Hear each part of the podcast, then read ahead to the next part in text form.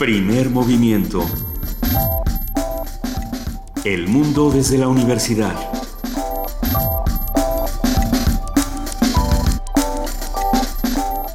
Muy buenos días. Hoy es diciembre 11, son las 7 de la mañana con un minuto y arrancamos así aquí en Radio UNAM, primer movimiento. Luisa Iglesias. Querido Benito Taibo, muy buenos días. Sí, estamos aquí en la cabina de Radio UNAM, estamos en arroba P Movimiento, en diagonal primer movimiento UNAM y en el teléfono 55 36 43 39.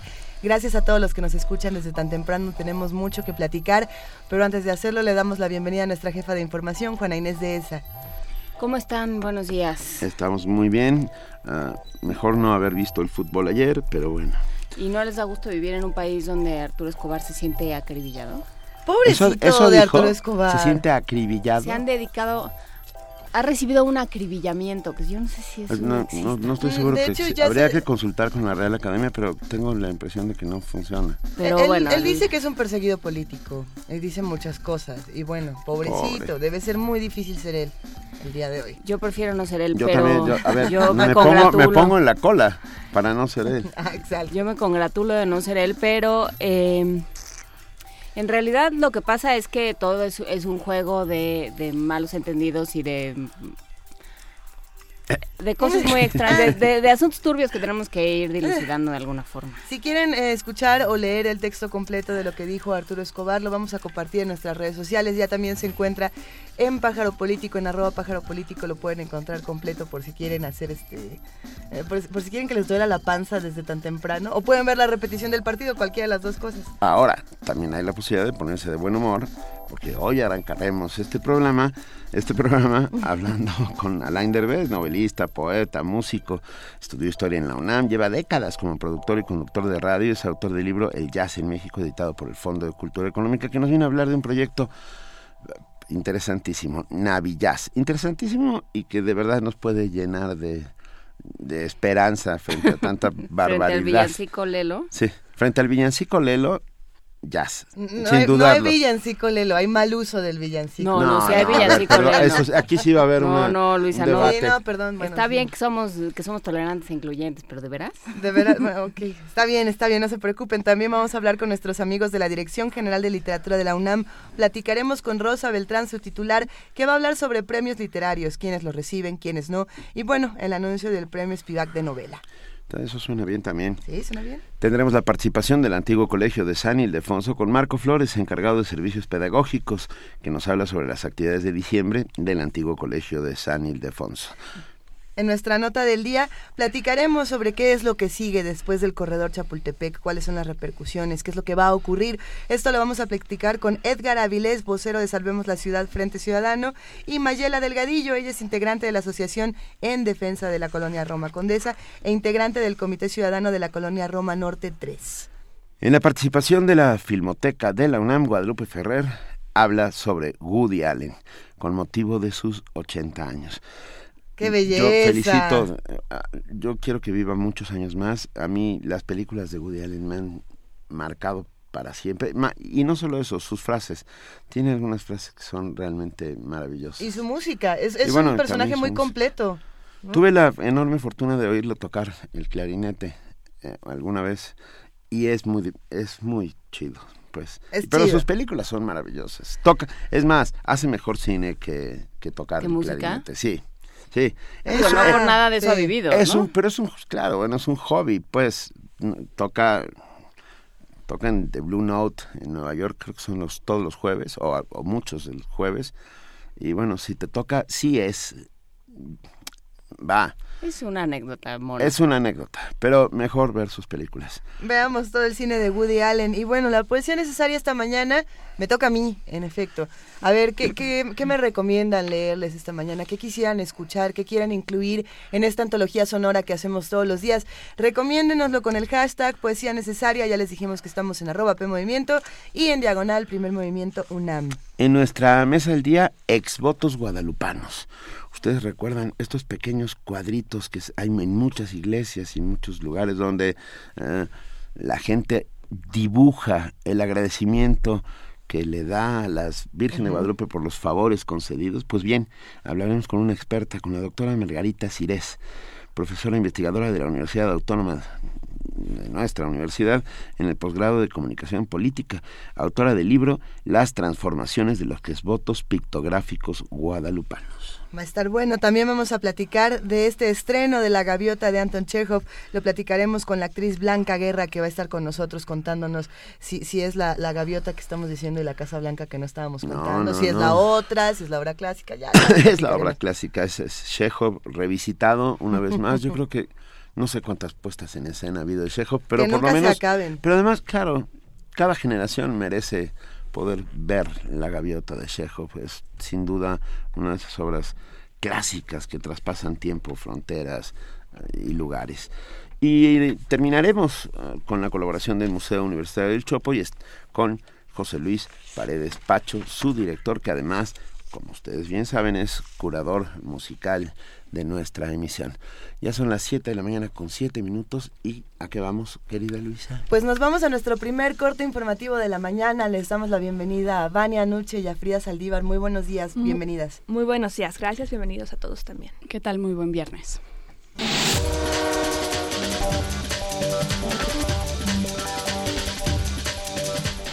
Iniciamos con información nacional. El Senado de la República eligió por 79 votos a Norma Lucía Piña y por 81 votos a Javier Laines como ministros de la Suprema Corte de Justicia de la Nación. Durante la discusión del dictamen, legisladores de oposición cuestionaron, cuestionaron la independencia de las ternas enviadas por el Ejecutivo. Finalmente, luego de la votación, el presidente del Senado, el panista Roberto Gil, les tomó su protesta. Ciudadana Norma Lucía Piña Hernández y ciudadano Javier Laines Potisek protestan desempeñar leal y patrióticamente el cargo de ministros de la Suprema Corte de Justicia de la Nación que se les ha conferido y guardar y hacer guardar la Constitución política de los Estados Unidos mexicanos y las leyes que de ella emanen, mirando en todo por el bien y la prosperidad de la Unión? Si así no lo hicieren, que la nación se los demande. La Fiscalía de Justicia en Sonora pedirá a la Procuraduría General de la República investigar a José Dagnino Acuña, cuñado del exmandatario Guillermo Padres Elías, ya que se encontraron en su domicilio varias armas de uso exclusivo del ejército. En un comunicado de prensa, el gobierno de Sonora detalló que la Procuraduría Estatal seguirá realizando cateos como parte de la investigación en contra de Luis Aristides López Moreno, quien llevaba consigo en el momento de su arresto más de 3.5 millones de pesos en efectivo. El ex subsecretario de Prevención de Gobernación Arturo Escobar dio a conocer que demandará por daño moral al fiscal especial para la atención de delitos electorales de la PGR, Santiago Nieto. Esto por revelar datos de una averiguación previa y con ello, dañar su nombre. Asimismo, dijo que se sumará a la denuncia que presentó el senador del Partido Verde Ecologista de México, Pablo Escudero, por uso indebido de atribuciones. En conferencia de prensa, Escobar se dijo víctima de una persecución política por parte del titular de la FEPADE, motivada por una agenda personal en su contra. En Michoacán, el, gobernador Silvano Aureoles anunció la integración de un fondo para indemnizar a ex autodefensas que combatieron a los grupos criminales entre los años 2013 y 2014. El apoyo será de 90 mil pesos y se entregará inicialmente a 280 personas, es decir, una suma de 25 millones 200 mil pesos para que puedan desarrollar proyectos productivos. El Pleno de la Cámara de Diputados aprobó en lo general el dictamen para crear la Secretaría de Cultura. Por unanimidad se aprobó el proyecto de decreto por el cual se reforma, adicionan y derogan diversas disposiciones de la Ley Orgánica de la Administración Pública Federal, donde se detalla que la Secretaría de Cultura se encargará de impulsar la creatividad artística e intelectual del país, así como la difusión de la cultura nacional en todas sus expresiones. De esta manera, Conaculta se transforma, por lo que todos sus bienes y recursos materiales, financieros y humanos se transferirán a la nueva dependencia, habla la diputada del PRD, Carmen Gaitán. Celebro que la Comisión de Cultura haya avanzado no solamente hacia una reforma administrativa que da fortaleza a esta nueva creación de la Secretaría de Cultura, sino que hemos podido avanzar en la construcción de grandes compromisos sobre todo para hacer realidad una demanda histórica de la comunidad cultural de este país.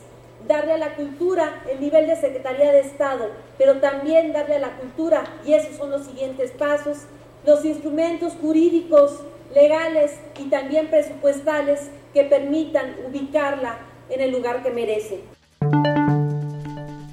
En información internacional, el nuevo presidente de Argentina, Mauricio Macri, hizo el juramento oficial este jueves para asumir el cargo ante el Congreso. En dicha ceremonia no estuvo presente la ex ahora mandataria Cristina Fernández de Kirchner ni los principales representantes de su gabinete. Yo, Mauricio Macri, juro por Dios nuestro Señor y estos santos evangelios desempeñar con lealtad y honestidad el cargo de presidente de la Nación Argentina y observar y hacer observar con fidelidad la Constitución de la Nación Argentina. Si yo no lo hiciere, que Dios y la patria me lo demanden. Para hacer los cambios a los que nos comprometimos, necesitamos armar equipos diversos, sumar visiones distintas de nuestra realidad. Argentina es un país con enormes diversidades. En cada provincia, en cada lugar se han desarrollado distintas formas de ver la realidad. Estas deben integrarse en un país unido en la diversidad. Todo esto reconozco que puede sonar increíble después de tantos años de enfrentamientos inútiles. Pero es un desafío excitante. Es lo que pidieron millones de argentinos que estaban cansados de la prepotencia y del enfrentamiento inútil. El país tiene sectores que piensan de diferentes maneras, pero no está dividido. Pero ya pasaron las elecciones. Llegó el momento en el que todos debemos unirnos para crecer y mejorar para que nuestro país avance. La mayoría de los argentinos que votó por nuestra propuesta fue basada en tres ideas centrales. Ellas son pobreza cero, derrotar el narcotráfico y unir a los argentinos. Durante la ceremonia, donde recibió el Premio Nobel de la Paz 2015, el Cuarteto para el Diálogo Nacional de Túnez hizo un llamado a combatir el terrorismo y a resolver la cuestión palestina. El cuarteto señaló que la lucha contra el terrorismo es una prioridad absoluta, que significa perseverancia sobre la coordinación entre, todos los países para agotar sus recursos. También mencionaron la necesidad de acelerar la eliminación de los puntos calientes en todo el mundo, sobre todo en Palestina, para permitir que el pueblo palestino tenga el derecho a la autodeterminación en su tierra y construir su Estado independiente. Cabe señalar que el Cuarteto para el Diálogo Nacional de Túnez fue fundado en 2013. Está integrado por la Liga Tunecina de los Derechos Humanos, la Confederación Tunecina de la Industria, el Comercio, el Comercio y la Artesanía, la Asociación Nacional de Abogados y la Central Nacional de Trabajadores de Túnez. El Ministerio de Defensa afgano informó que más de 10 militares y dos policías murieron durante el ataque que las fuerzas talibanas iniciaron el martes en contra del aeropuerto de Kandahar y que culminó este jueves con la denotación del chaleco con explosivos que portaba el último atacante. Por lo que se ha elevado a 64 las personas muertas y 37 las heridas. Asimismo, los voceros del Ministerio de Defensa informaron que los 14 asaltantes fueron abatidos en el asalto. A las 12 horas locales este jueves fue levantada la primera alerta roja en Pekín, que se había impuesto durante 48 horas ante los críticos niveles de contaminación que se han alcanzado en la capital china. Durante la alerta roja, la más grave de todas, se decretaron algunas medidas extremas para disminuir los efectos nocivos de polución. Sin embargo, un frente frío con vientos ligeros pero sostenidos se llevó la capa de niebla y contaminación, por lo que la alerta se levantó. Y en la nota de la UNAM, Julio Collado, responsable del programa de genómica computacional del Centro de Ciencias Genómicas, trabaja en un sistema en línea para mejorar la redacción académica. Se trata de una infraestructura de edición para cualquier documento académico. Al usuario se le asignan revisores para evaluar su, claridad, comentar e incluso sugerir cambios de sintaxis, palabras, ideas y orden de párrafos. Además, se facilita un diccionario para comprender voces técnicas. Las estadísticas de la OCDE señalan que México está en el lugar número 11 en capacidades de redacción o de conocimiento matemático comparado con otros países con ingresos equivalentes. Somos un país con un nivel educativo en promedio pues bastante bajo, en promedio global de la población es de 6 años de educación formal y yo estoy convencido de la importancia de la buena redacción. El explicar bien las cosas refleja entender bien las cosas. Si no explico claro es porque no entiendo claramente. Y todo este proyecto gira alrededor de enfocarnos en la actividad relacionada con entender y explicar, hacer algo que contribuya a mejorar y obviamente a través de este esfuerzo pues tener algún impacto en la mejora de que también pensamos los mexicanos, que las generaciones futuras puedan pensar mejor y más claramente. El proyecto estará listo en la primera mitad de 2017 y aún se pondrá, responderá si será patrocinado por donaciones, se mantendrá con publicidad o si se ofrecerá a universidades mediante pago o suscripciones.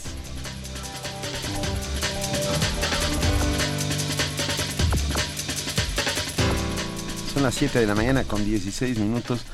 Muchas gracias a nuestras compañeras Frida Saldívar y Vania Nuche que orgullosa luce su camiseta de los Pumas. Esperemos que, sí, no, hasta el final vamos, vamos hasta el final con ellos. Muchas gracias a las dos por este corte informativo. Nos vemos durante el resto de la mañana, chicas. Muy buen día. Buen viernes a todos.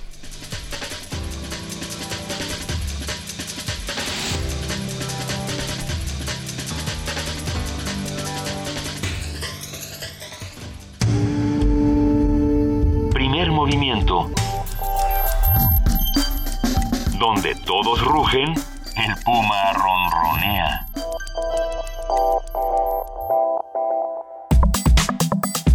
Viernes de música.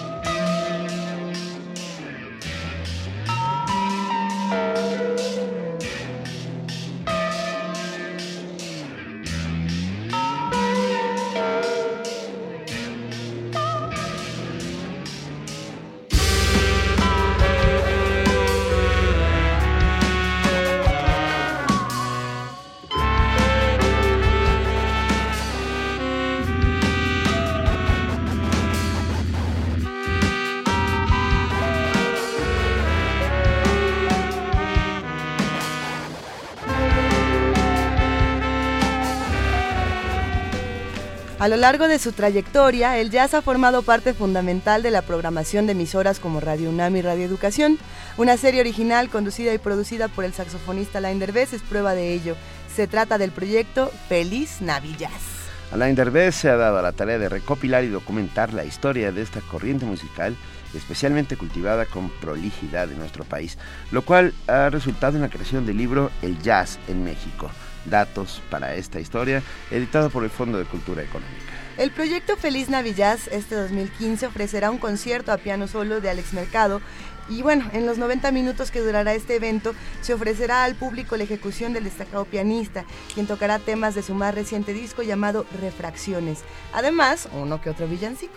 Como justamente el que estamos oyendo, que es, tardamos unos segundos en darnos cuenta, pero es Los peces en el río interpretado de una manera maravillosa. O sea, quiero decir, excéntrica.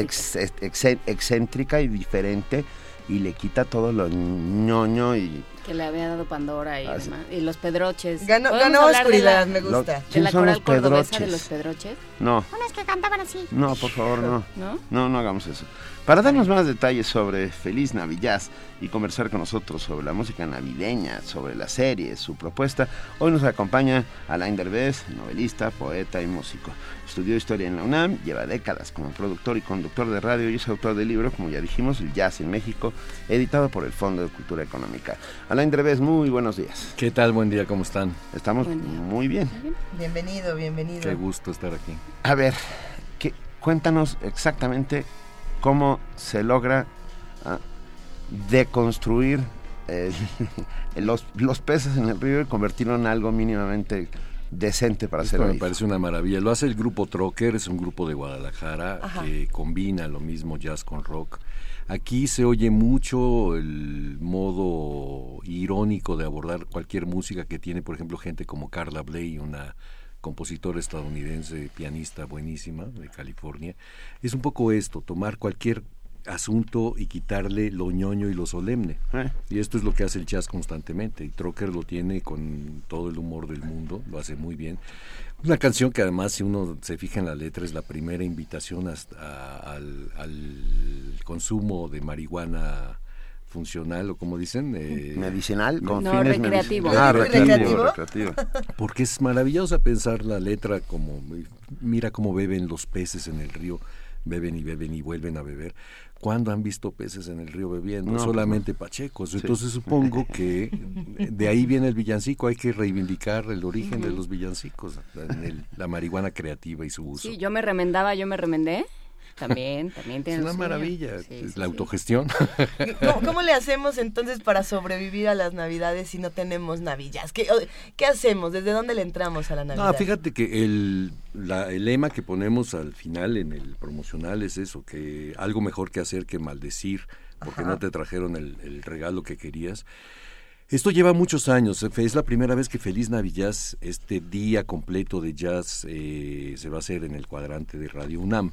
Antes lo hemos hecho y lo vamos a lo seguimos haciendo en Radio Educación. En la diferencia de programación es que en Radio Educación es exclusivamente jazz mexicano y en Radio UNAM puse jazz mexicano como esto que estamos escuchando de Trocker, lo mismo que jazz iberoamericano y algunas salpicadas de jazz canadiense que tienen que ver con el jazz eh, latino. Eso es eh, distinta la programación. Vamos a estar en vivo aquí en Radio UNAM desde la una de la tarde hasta las 4. Eh, haciendo la programación. ¿Qué día? El 25 de el, Feliz Navidad. Feliz Navidad. Y luego en Radio Educación a las cuatro y media de la tarde hasta las 9 de la noche, más o menos. Tú, que eres un acucioso investigador y que siempre estás ahí buscando cosas extrañas, dime una cosa, ¿existe algún país del mundo en donde no exista el jazz? Quiero decir, que no haya jazz autóctono. No lo creo, no lo creo. Bueno, y no sé, no sé si en alguno de los paisitos de estos que reconoce solamente la FIFA, eh, no, sé si haya jazz autóctono, pero lo que sí no puede haber, digamos, es, es la música que ha permeado durante todo el siglo XX y lo que va de este, el, cualquiera de las músicas. No hay manera de, de desdeñarlo, no hay influencia imposible en ningún lado. Más que cualquier otra. Definitivamente, en la música popular y en la música académica. A ver, cuéntanos de dónde sale Navillas, ¿de tu cabeza? Sí, Feliz lo que pasa es que antes de Feliz Navillas, eh, yo hacía un día en Radio Educación por ahí de agosto, un día exclusivamente de programación de jazz mexicano. Un poco con la idea esta de, así como el español, y por decirlo claramente, por joder. ¿Por qué? Porque eh, todo el tiempo existe este lugar común de que el jazz en México no existe. Digamos, mi libro, que es lo suficientemente gordo como para ya evitar la discusión y darle un golpe de conejo en la nuca a cualquiera y se acabó ha demostrado que el jazz en México tiene una larguísima historia. ¿Qué necesitamos hacer? Programarlo con continuidad. La diversidad y la riqueza del jazz en México existe desde hace muchísimo. Cada vez hay más documentos escritos y sonoros. Entonces, ¿qué tenemos que hacer? Darle una salida. Por eso hacía este día, por ahí de agosto, hace ya más de 10 años. Luego se me ocurrió que podía ser qué día es el día en donde no tienes muchísimas ofertas y que si no eres de los que está crudo porque celebró el 24 o espera que venga gente el 25 para comer, tengas una alternativa, estar tranquilo, oyendo música y además informándote, bueno, pues la Navidad. Además, de alguna forma los villancicos son, son inevitables, no hay manera de escapar a los villancicos. Entras a un súper, entras al metro, como nos decía alguien en, en Twitter, a la línea... A, la, línea 12, se quejaron, sí. Eh, o sea, en cualquier sitio, de pronto, por ahí de mediados de noviembre te empieza a saltar el Jingle Bells y entonces ya solo quieres llorar a gritos. Entonces, la posibilidad de decir tiene redención, Sí. Eh, los peces en el río, este... Blanca Navidad, Noche de Paz. Más allá también de lo que hizo Ray Conniff. Fíjate, fíjate que por ejemplo Alex Mercado que va a tocar el, primer eh, el primero de los asuntos que organizamos en la Feliz Navidad es el concierto de Alex Mercado aquí en Radio UNAM en el auditorio eh, Julián Carrillo y él va a presentar su disco Refracciones, pero además en Radio Educación alguna vez de las muchas que lo he entrevistado, como ahí hay un piano, lo le he pedido y ha accedido de manera muy muy agradecible, muy agradecible, que eh, grabara otra manera de tocar Noche de Paz u otra manera de tocar eh, Blanca Navidad. Y lo ha hecho, ha grabado villancicos desde el jazz Claro, esto no existe, no existe disco. Está en la programación de Radio UNAM, va a estar en la de Radio Educación alguna, y de hecho en el promocional se puede escuchar ahí un piano que es Alex Mercado tocando, además eh, se lo solté, oye, tócala, y la tocó sin problema alguno, como si la tuviera practicada, ¿no? que es la capacidad, de, aparte de la, eh, enorme conocimiento que tiene Alex, bueno, es una gente que puede improvisar de inmediato. Esa es la maravilla. improvisar, imagínate, imagínate improvisar algo sobre algo tan manido, manido sobado. como es, son los villancicos en la, Navidad, ¿no? Me, quedé pensando en esto que mencionabas de, de, las personas que dicen que no hay jazz en México y que no hay una tradición de jazz en México. ¿A quiénes nos recomendarías escuchar, no solamente de los grandes eh, exponentes del jazz mexicano, sino también de los contemporáneos jóvenes que están haciendo cosas distintas, que están haciendo, por ejemplo, versiones extrañas de Pez en el Río?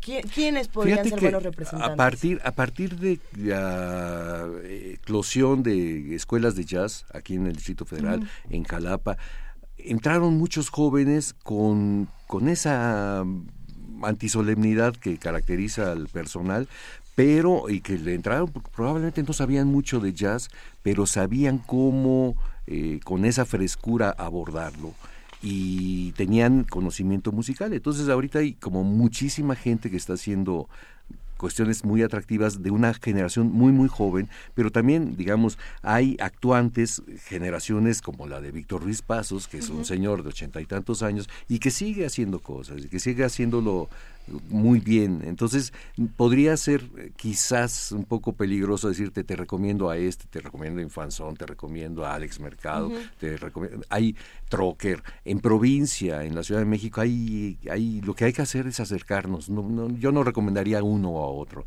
Que se acerquen a mi libro, que lo compren. Eso, bien dicho. Mira, ya nos escribió Lick Min y dice, cuando estábamos hablando de en qué países habría, no habría jazz, pregunta, puede ser que el Vaticano. No, no, no, no, estoy seguro que algún guardia suizo le entra. Le entra, seguro. Dejan las los enormes eh, guadañas, espadones estos que tienen y, le entran al... Al, Sí, no, se quitan el trajecito. Al clarinete. El trajecito de este... Sí, no, eh, mira, lo que pasa es que no puedes, no, no lo puedes hacer a un lado. Esto eh, se infiltró, se metió por todas partes. Quisieron, por ejemplo, aquí en México, eh, es chistoso que en Radio Educación, la cabina de Radio Educación se llama José Vasconcelos. Cuando José Vasconcelos en sus memorias dice yo el jazz lo prohibí, como a la fiesta brava, digamos, por salvaje, por ser un espectáculo salvaje y al mismo tiempo desde la cabina José Vasconcelos se ha transmitido muchísimo jazz. Entonces, este tipo de contradicciones que hay, hay una historia, de, hay de la presencia de mexicanos, de músicos mexicanos en la enseñanza de los futuros jazzistas, ah. de la futura eh, crea, de la futura generación creadora de eso que se llamó jazz. ¿Por qué? Porque hubo una, un, regimiento militar, una banda de un regimiento que fue en 1884 a tocar a Luisiana, tuvo gran éxito, y ellos le enseñaron a tocar clarinete, trompeta, etcétera, a algunos afroamericanos que después desarrollarían su quehacer hasta tocar eso que se llama jazz. Y ahí está consignado, pero evidentemente también las historias oficiales estadounidenses no le dan demasiado juego. Hay, eh, un grupo de personas que insisten en que el jazz tiene que ser underground por naturaleza, ¿no? Que tiene que tener este e, estos lugares secretos donde se reúnen a tocar, que tiene que conservar esa parte, eh, digamos, subterránea para seguir siendo jazz. Se oponen a la revolución institucional, Precisamente. Y entonces dicen, y lo, platicaba precisamente el día de ayer con, con algunos que disfrutan mucho el jazz y decían, este proyecto de Feliz Navidad me, me pone como eh, una barrera extraña porque siento que se está conectando directamente con la cultura más comercial, con, con Mariah Carey cantándome en el super, con George Michael. Y es como, a ver, ¿Cómo separamos eso y cómo realmente podemos trasladar todas estas melodías chirriantes al mundo underground del jazz? No, ahora eh, dejo claro, subrayo una cosa, no es, no estoy programando música de Navidad desde el jazz, Está, estoy poniendo una vitrina enorme de la diversidad que hay de, y distintas eh, propuestas de jazz en nuestro país, o en este caso en Venezuela, en Colombia, en Brasil, en Chile, etcétera, ¿no? En España. Y eh, en eso va a consistir la programación. Vamos a oír música de grandes maestros y de eh, quizás personajes que por es como con la literatura muchas veces sabemos cuál es el gran éxito de tal fulano que publicó una novela en, en Huelva pero no tenemos ni idea qué pasa en Belice o qué pasa en Guatemala con los escritores ni idea. No existe bueno es igual. Muchas veces sabemos quién toca esto porque es lo poquito que pudimos escuchar pero bueno nos falta como más información. Eso es lo que va a haber.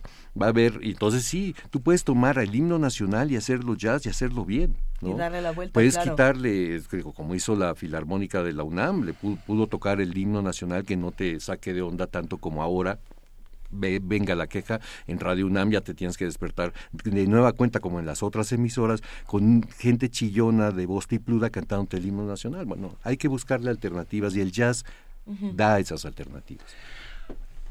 Soleil Moon nos manda digo, abonando al desconcierto, que es de lo que se trata este programa, una, una Santa Claus Got Stuck in My Chimney con Ella Fitzgerald. ¿Conoces? Sí, sí, es sí, buenísimo. Sí, sí, ¿Eh? sí, ¿Tú trajiste algún ejemplo, Alain? Traje, no, traje ejemplos de la programación, ah. así como Trocker, Alex Mercado, que se que hay que volver a insistir. Tenemos el, disco aquí en la mesa. El próximo el próximo domingo 13 a las 5 de la tarde aquí en el auditorio Julián Carrillo a esa entrada libre. Alex Mercado a piano solo presenta su disco más reciente, Refracciones, y seguramente va a tocar algún, si quiere, algún bolero o algún villancico. La, producción dice que te quiere consentir, que cuál quieres escuchar, qué canción quieres poner para darnos una probadita aquí en primer ¿De refracciones? Del que tú quieras, de todo lo que trajiste. Está, estuvimos escuchando Trocker, ¿no? Eh, quizás valdría la pena, de Alex Mercado, debe de estar ahí Blanca Navidad, creo que es la 5, si mal no recuerdo. No de este ah, disco, este. sino de aquel disco. Esta es una grabación que no existe en ninguna otra parte. Este es así como eh, una un, estreno mundial completo aquí en Radio UNAM. Bueno, a ver, esperemos que sea Alex Mercado. Debe ser la 5, es Blanca Navidad. La tenemos aquí en producción. La estamos buscando. La buscamos. ¿Sí?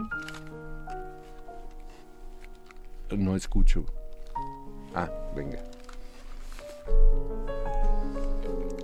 Ah, debe de ser. No, no creo que sea esta, pero pues está bonita. Escuchémosla. Es Alex Mercado, pero quizás está... Ah, ah, claro, pero es el disco de refracciones lo que estamos... Ah, pues oímos refracciones.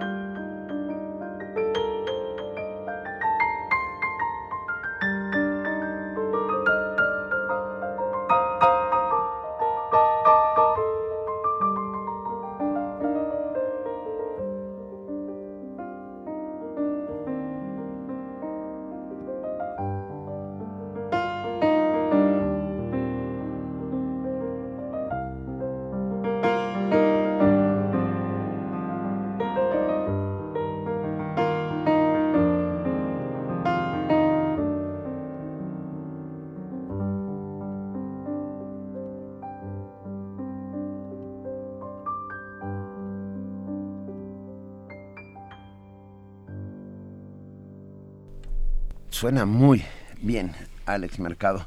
Ah, ¿Podemos encontrar este disco en cualquier sitio? Yo supongo que sí, Ah. ya eh, eh, además es algo que ya mucha gente de los menos viejos de- en el jazz están haciendo, que es haciendo que sus discos sean accesibles. Cada vez hay menos tiendas de discos, igual que cada vez hay menos librerías, pero cada vez hay más conocimiento de las redes sociales y de todas estas alternativas como para difundir.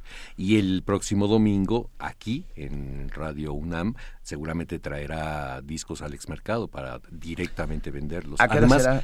ah, perdón, hay, es a las 5 de la tarde. 5 de la tarde. Hay otro, hay otro asunto que hacemos año con año, que es que en Radio Educación, en Ángel Urraza eh, a 622, el próximo eh, sábado y domingo, esto es el 19 y 20, se hace una expoventa de discos y de libros de jazz. Entonces la idea es que vengan los jazzistas y directamente vendan sus discos a la gente que quiera acudir.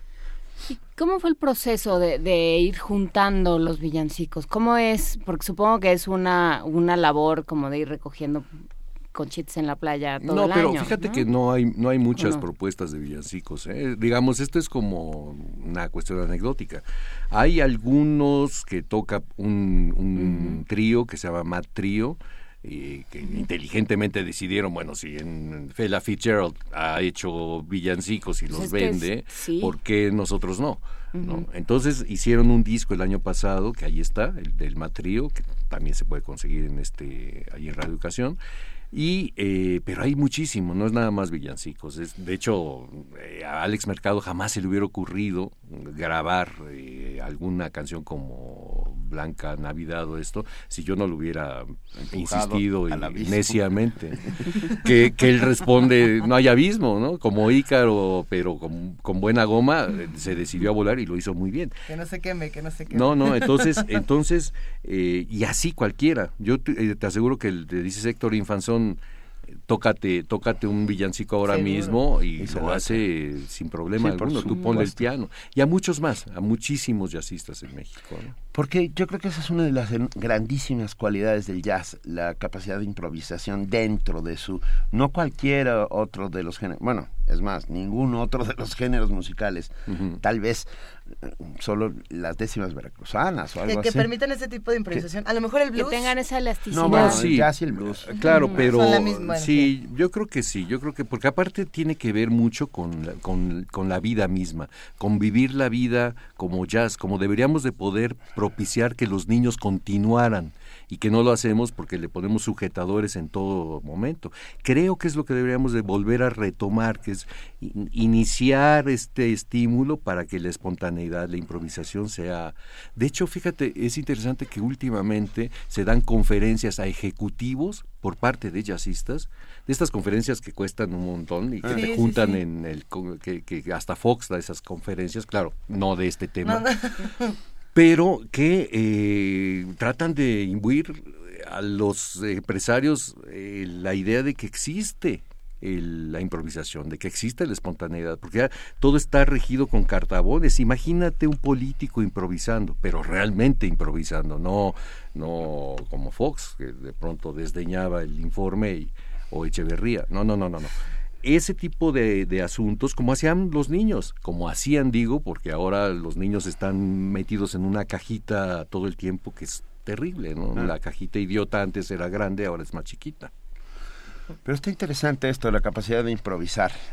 Ah, vamos a repetir todo porque Doy toda claro. la programación. El, nuevo, sí. el próximo domingo, domingo 13 de diciembre, después de que hayan ido a la basílica, pueden venir a, a ofrecer eh, mejores ofrendas eh, mejores ofrendas, ah, más mejores exvotos. ¿no? Mejor, al jazz eh, con Alex Mercado a las 5 de la tarde aquí en eh, Radio UNAM. En el Julián Carrillo. El siguiente viernes, el viernes 18, en el Auditorio A de Radio Educación, también Alex Mercado tocando. A la, también es entrada libre, aunque la entrada es pequeñita, no es tan grande como el, como el Julián Carrillo. Y el 20, perdón, el 19, en Radio Educación, en el estacionamiento de Radio Educación, hay un foro allí y ahí va a estar un grupazo de blues con el que además me gusta mucho palomear, que me encanta tocar con ellos, que se llama la Compañía de Blues y Fuerza del Centro. Cualquiera que vaya todos los días menos el lunes y el domingo al caballito, bueno, a eso que está eh, escondido, que enfrente está el Palacio de Minería, y ahí, en el Palacio de Minería, enfrentito, se ponen a tocar este grupazo de blues, blues callejero, con grandes maestros del blues, va a estar en concierto, entrada libre, en Radio Educación, ahí en Ángel Urraza 620. Está buenísimo. Y ahí podrán comprar los discos. Podrán comprar los discos y si no, el siguiente fin de semana, el 19 y el 20, ahí va a estar, bueno, voy a estar yo y espero que estén todos los eh, jazzistas que quieran vender sus discos para conseguir discos y libros también. Y desde luego el 25 de diciembre, desde las 0 horas hasta las 12 de la noche, jazz mexicano en Radio Educación en el 1060 de AM y jazz iberoamericano, incluido el mexicano desde luego, y salpicaduras de jazz canadiense aquí en Radio UNAM en FM. Venga. Nos preguntan si no se va a retransmitir para los que sí vayan a su cena de Navidad y, y estén el 25 también pues sí, fíjate, yo tengo un programa en Radio Educación que se llama Datos para una historia una escrita. Entonces, en enero eh, y parte de febrero pongo algo de la programación que hago especial para, para Feliz Navidad. Entonces sí, algo se retransmitirá. Venga, Alain Derbez, muchas gracias por estar con nosotros, pero... Dejemos que la música hable también. Que, échanos la última, anda. Échanos Improvisa. la última. la que quieran del disco. Traje un disco surtido. Quizás para Alex Mercado ya escuchamos este disco de refracciones. Escuchemos la, ¿qué te parece? La sexta, a ver qué es. Venga, escuchémosla. Gracias, Gracias Alain un Derbez. Un gran beso. Gracias, chao.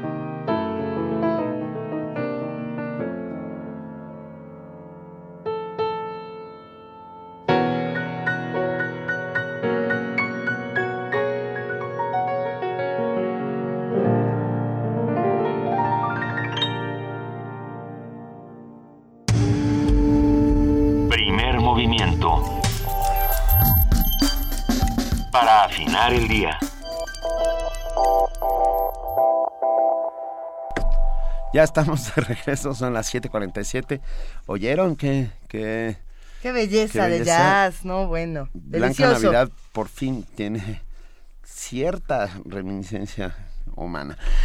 A ver, y para los que también les gusta la música navideña de otra Rosa manera. Beltrán en la línea. Ah, ya está Rosa Beltrán. Hola Rosa Beltrán, ¿cómo Hola, estás? ¿cómo Hola, están? Luisa, Benito. Nuestra, nuestra directora de la Dirección General de Literatura de la UNAM, qué gusto escucharte, ¿cómo va todo? Lo mismo para ustedes, pues ya preparándonos también para la Navidad, este, con los regalos y los premios, y entonces yo quisiera hablar de uno que acabamos de convocar. Eh, antes, antes diciendo que los premios literarios, como sabemos, son un reconocimiento, pero también son una lotería. ¿no? Sabemos que, que en torno a ellos hay un fenómeno curioso, porque a veces se vuelven más populares quienes no obtuvieron los premios importantes que quienes lo, lo obtuvieron. Eh, son muy famosos los autores que no obtuvieron el Nobel. Creo que se habla mucho más de ellos, ¿no? Borges. Sí, claro. Joyce, Philip Roth. Nabokov, Joyce. Proust, Proust. Kafka. Y algunos dicen también que Julio Cortázar. Bueno, uno de los más importantes miembros de la Academia Sueca eh, se llama Kjell Ebsmark. En su libro El Premio Nobel de Literatura 100 años con la misión, eh, que acaba de publicar, habla de alguna de las omisiones más graves en la concesión del Nobel y cuando uno lee a los autores eh, que omitieron, eh, se da cuenta de que son verdaderamente los clásicos que seguimos leyendo, como Tolstoy, Solá, Ibsen, Paul Valéry o Benito Pérez Galdós. Ahora, esto hace que sean menos leídos que otros, eh, los ganadores, pues no, nadie lee a, a Pearl S. Buck, yo creo que ya nadie habla de ella, ¿no? ¿Cómo no? ¿Sí? No, so- Juana Inés porque, es porque, Pues porque Es la de la perla negra, ¿no? Sí, y lee todo. Sí. Pero a ver, ahí te va este este torito, Juana Inés. No. El primero que ganó el, el Nobel, que se llama Sully Prudhomme, pues nadie sabe quién es, ¿no? No, la verdad no. Theodore No. Mommsen, José Echegaray, ¿no? El primero en lengua hispana, pues no, tampoco. Ah, Em, también se vuelven a veces famosos los que rechazan un premio como Boris Pasternak, eh, por la presión del gobierno soviético en su época y se, se lo sigue leyendo y se sigue viendo la película y es deliciosa, ¿no? De Doctor Shivago. Y Jean-Paul Sartre, pues ya, ya nadie lo lee tampoco. Eh, entre otras razones, él se negó a recibir el premio porque alegaba que su aceptación implicaría perder la identidad de filósofo y creo que como filósofo pues eh, ya es ya es el resultado de una época ya se lo lee todavía menos que como escritor no y, y pasó algo muy curioso con Sartre. Eh, yo me acuerdo que cuando lo estudiábamos en la facultad, estoy hablando de los 80, con muy mala leche y en un comentario machista, como él era estrábico, se decía que con un ojo escribía su literatura y con el otro le echaba un ojito a la de Simone de Beauvoir, como implicando sí, que, que, que ella se aprovechaba de él. Y, y fíjense lo que son las cosas, ahora se la lee muchísimo más a ella. a ella que a él, por supuesto. ¿no? Y después, eh, otro, otro caso curioso con los premios Nobel es que las dos primeras mujeres en ganarlo son, son muy conocidas, bueno, salvo la, la primera que ya mencionamos, ¿no? Y la tercera también, Selma Lagerlof, esa sí se sigue leyendo. Claro. ¿Verdad? Sí, Nils niños. Holgersson. Exactamente. Y, y hay algo curioso, sin embargo, en las razones que da el jurado cuando le otorga el premio. Dice que se lo dan en apreciación a su idealismo elevado. Y el comentario no sería tan raro si la siguiente mujer en ganar el Nobel, que es Gracia de Leda, también más o menos se la lee, no se lo hubieran dado por sus escritos idealistas, inspirados, eh, que con una claridad plástica describen la vida en su pueblo. Bueno, son dos grandes autoras y lo que llama la atención son las razones por las que le asignaron, les asignaron el premio, como si fueran las mujeres las portadoras de un elevado idealismo. Y luego llega la primera de nuestro continente, que es Gabriela Mistral, 1945 se lo dan, y dice, por su poesía lírica, que inspirada en poderosas emociones, se ha convertido en un símbolo de las aspiraciones idealistas de todo el mundo latinoamericano. O sea, parece que las mujeres tienen que, que ser las portadoras de este idealismo para obtener ese premio. O que no tienen otra palabra para hablar de la, de la literatura femenina. Claro, claro. Eh, por último, los premios también han servido para que muchos autores viajen por el mundo, hagan viajes exóticos y escriban sobre ellos. Hemingway es un claro caso. José Carlos Becerra, en nuestra lengua, eh, con la beca Guggenheim escribió El otoño recorre las islas, como sabemos, ¿no? Y más recientemente Leonardo Padura, con quien tuvimos oportunidad de platicar en la FIL, eh, no solo vive un poco mejor, es decir, que ya no necesita tener un empleo extenuante que lo eh, que le impide escribir de tiempo completo, sino que también puede salir y hablar de lo que ocurre dentro y fuera de la isla después del Princesa de Asturias.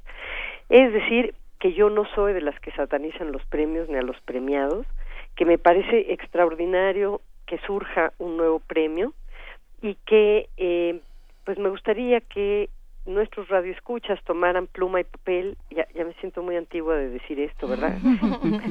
Tomen el iPhone o lo que quieran y escriban las características del premio Spivak de novela, que lanza una asociación independiente. Esto también es interesante, que, que sea de gestión privada, porque este premio eh, tiene la, la cuantía de, de 50 mil dólares que el autor o la autora puede presentar una sola obra, eso sí tiene que ser inédita, eh, y se va a comprometer a que sea inédita, de mínimo 150 páginas a doble espacio, eh, y que el premio eh, va a cerrar su convocatoria el 30 de marzo de este año.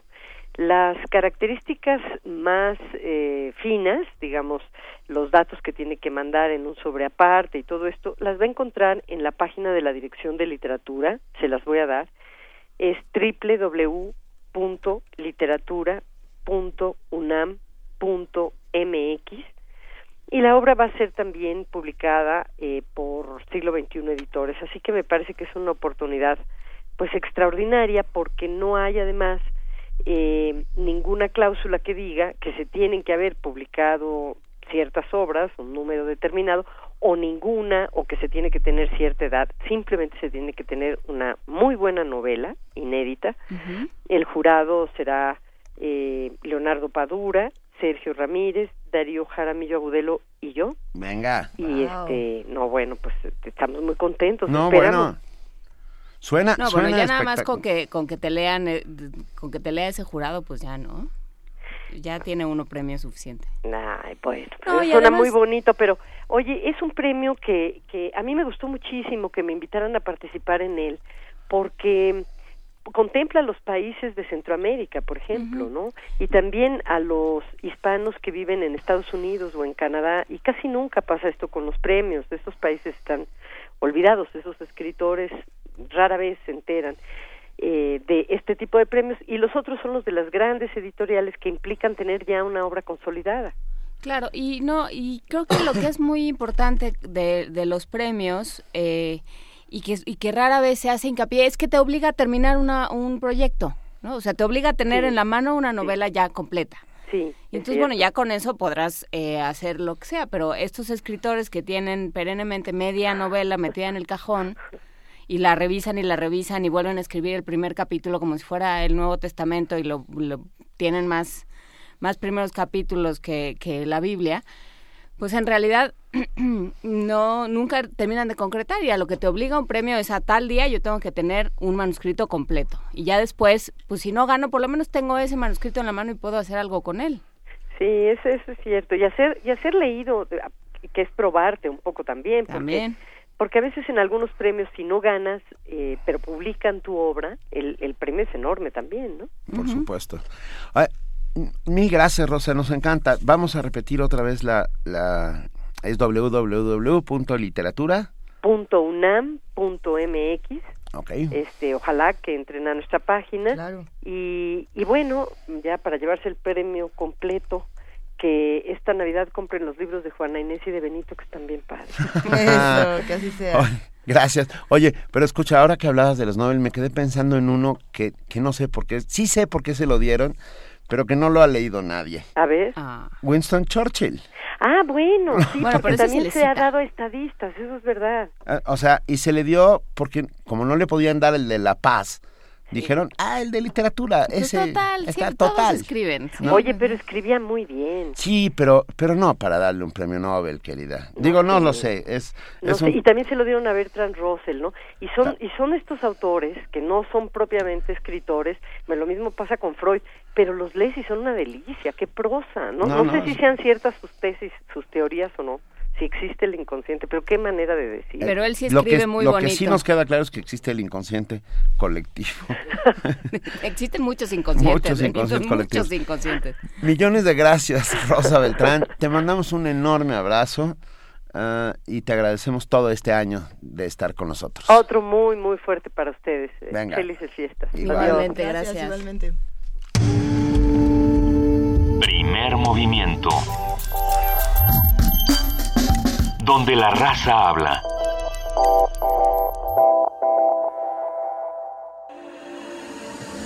La radio es un medio de comunicación masiva. La radio es la música que falta por conocer. La radio es pornográfica. Es las calles y los comercios. Es un libro que se lee a sí mismo en voz alta. La radio es una película para ciegos. La radio es entender por qué podemos escuchar. La diversidad de sonidos que encuentra su cauce en la noche. Eso es resistencia modulada. Lunes a viernes, 21 horas. Por el 96.1 FM. Radio UNAM.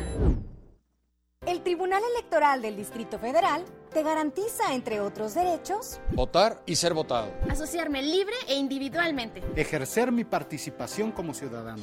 Para ello, el TEDF resuelve las controversias que plantean ciudadanos, candidatos independientes, partidos y asociaciones políticas, entre otros. Como ves, es una función que el TEDF realiza de manera permanente y para todos. Tribunal Electoral del Distrito Federal por la defensa de tus derechos político-electorales. Te invitamos a disfrutar de los mejores platillos sonoros. Buffet Babel. Tenemos ingredientes de la más alta calidad. Cine. Mmm, ciencia, Temas de género. literatura, Entrevista. filosofía, Danza. a punto de turrón. Ecología. Medio ambiente al gusto. Cuentos. Música en abundancia y mucho más. Buffet Babel. Todo lo que puedas escuchar en un mismo lugar. De lunes a viernes, a partir de las 13 horas, acompaña tus tardes con nuestra programación. Lleva un pedacito de Una rica variedad de pequeños bocados Una torre de con los que quedarás mentalmente lista para ser para la construcción del Ideas de pensamiento. todos los sabores. Buffet Babel. Acompaña tus comidas con esta barra de degustación para el oído. Buffet Babel. Lunes a viernes de 1 a 4 de la tarde. Por el 96.1 de FM. Radio UNAM. Buen provecho. Primer movimiento. Información azul y oro. Ya son las 8 de la mañana, los invitamos a que nos llamen al 55 36 43 39, a que nos escriban, estamos en arroba P Movimiento y en diagonal Primer Movimiento UNAM.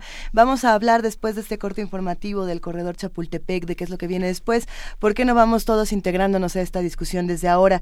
Pero bueno, en este momento le damos de nuevo la bienvenida a nuestras compañeras Frida Saldívar y Vania Nuche para este corto informativo de las 8. Buen día. Buenos días. Muy buen día. Bienvenidas.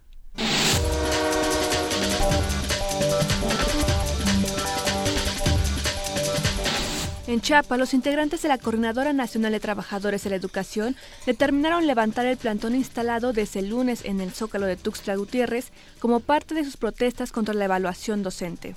Pedro Gómez Bahamaca, miembro de la dirigencia de la sección 7, dijo que fue acordado que los maestros regresen a las aulas, pero que se mantengan en alerta ante cualquier llamado. Integrantes de la Coordinadora Estatal de Trabajadores de la Educación de Guerrero anunciaron que el día de hoy intentarán un nuevo boicot a la evaluación docente en Acapulco.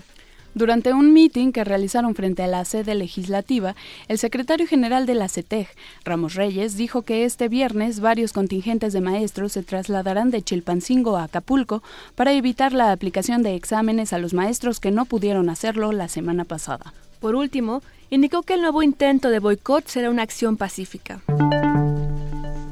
El presidente de la Cámara de Diputados, Jesús Zambrano, pidió a la Fiscalía Especializada para la Atención de Delitos Electorales apelar el fallo que negó una orden de aprehensión contra Arturo Escobar por delitos electorales. Aseguró que de no buscar la apelación la FEPADE quedaría disminuida y temerosa en sus decisiones. Exhorto también a la Procuraduría General de la República para que apele el fallo y que pueda dictarse una nueva orden en un sentido diferente, dándole la razón a los argumentos. Además, legisladores del PAN y del PRD exigieron a la FEPADE agotar la investigación contra Escobar por repartir tarjetas de descuento y la contratación de cineminutos de manera ilegal para favorecer al Partido Verde a pesar de la campaña de desprestigio por parte de ese partido. El Instituto Nacional Electoral dio a conocer el inicio de las campañas electorales para la, para la elección extraordinaria en Colima. Mediante un comunicado se indicó que los partidos, coaliciones y candidatos registrados se deben ajustar a la ley electoral, privilegiar la confrontación de ideas y resaltar su oferta política para que la ciudadanía emita un voto libre el próximo 17 de enero de 2016. Las campañas concluyen el 13 de enero y tendrán una duración de 35 días. En información internacional, Ban Ki-moon muestra optimismo de alcanzar un acuerdo ambicioso en la COP21. El secretario general de la ONU aseguró este jueves su optimismo de que se adopte un acuerdo global ambicioso en la última jornada de la Conferencia de Naciones Unidas sobre Cambio Climático, la COP21, que concluye este viernes en París. No obstante, Ban Ki-moon afirmó en declaraciones a la prensa y a grupos de la sociedad civil que hasta el momento siguen existiendo importantes temas pendientes. Estos incluyen, explicó Ban, la diferenciación entre países desarrollados y en desarrollo, además de las contribuciones financieras y el nivel de ambición de las metas para reducir las emisiones, también sobre la legalidad del acuerdo para decidir si este será vinculante o no. Tengo la esperanza y soy razonablemente optimista de que vamos a ser capaces de tener, por primera vez en la historia de Naciones Unidas, un acuerdo sobre cambio climático universal y muy ambicioso que hará que los seres humanos vivan más sanos, más prósperos, respiren aire más limpio y hagan del planeta un sitio más saludable, dijo el secretario general. Ban animó a los negociadores a superar sus perspectivas nacionales y les recordó que las soluciones globales ayudarán a los intereses de sus países. Rocío Franco, Naciones Unidas, Nueva York. Para protestar por el programa de caza de ballenas que se realiza en Japón, la red de hackers Anonymous bloqueó este jueves la página web personal del primer ministro japonés Shinzo Abe. El Grupo Internacional de Piratas Informáticos, quien se atribuyó a través de su cuenta en Twitter este bloqueo parcial al portal del ministro, ha señalado que la caza de cetáceos no es un derecho cultural. Por su parte, el portavoz del Ejecutivo informó que debido a este ataque cibernético se limitó el acceso al portal de AVE. Añadió que la policía nipona ya se encuentra investigando si lo realizaron los miembros de Anonymous. La ONU condenó el ataque del talibán al aeropuerto de Kandahar.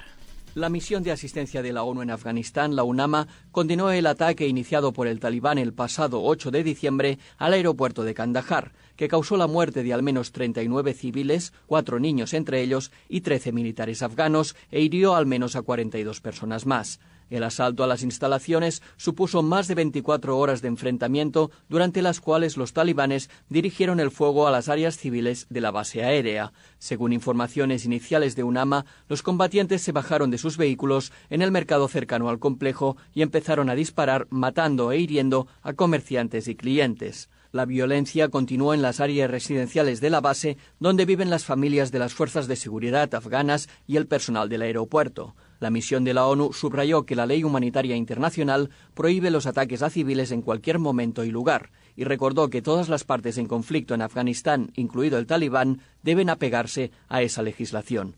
Jordi Trujols, Naciones Unidas, Nueva York. Estados Unidos afirmó que Abu Sabah Salah, considerado el ministro de Finanzas del Estado Islámico, murió en noviembre durante los bombardeos en Siria. Durante los ataques también fallecieron Abu Mariam, ejecutor y alto jerarca de las redes de extorsión del grupo terrorista, y Abu Rahman al-Tunisi, responsable de la, de la, transferencia de personal, información y armas. Adam Subin, subsecretario del Tesoro de Estados Unidos, aseguró que el Estado Islámico obtiene la mayoría de su financiamiento mediante las actividades económicas del territorio que controla. La venta de petróleo le ha generado ganancias por, por 500 millones de dólares. También extorsiona y saquea bancos en Siria e Irak.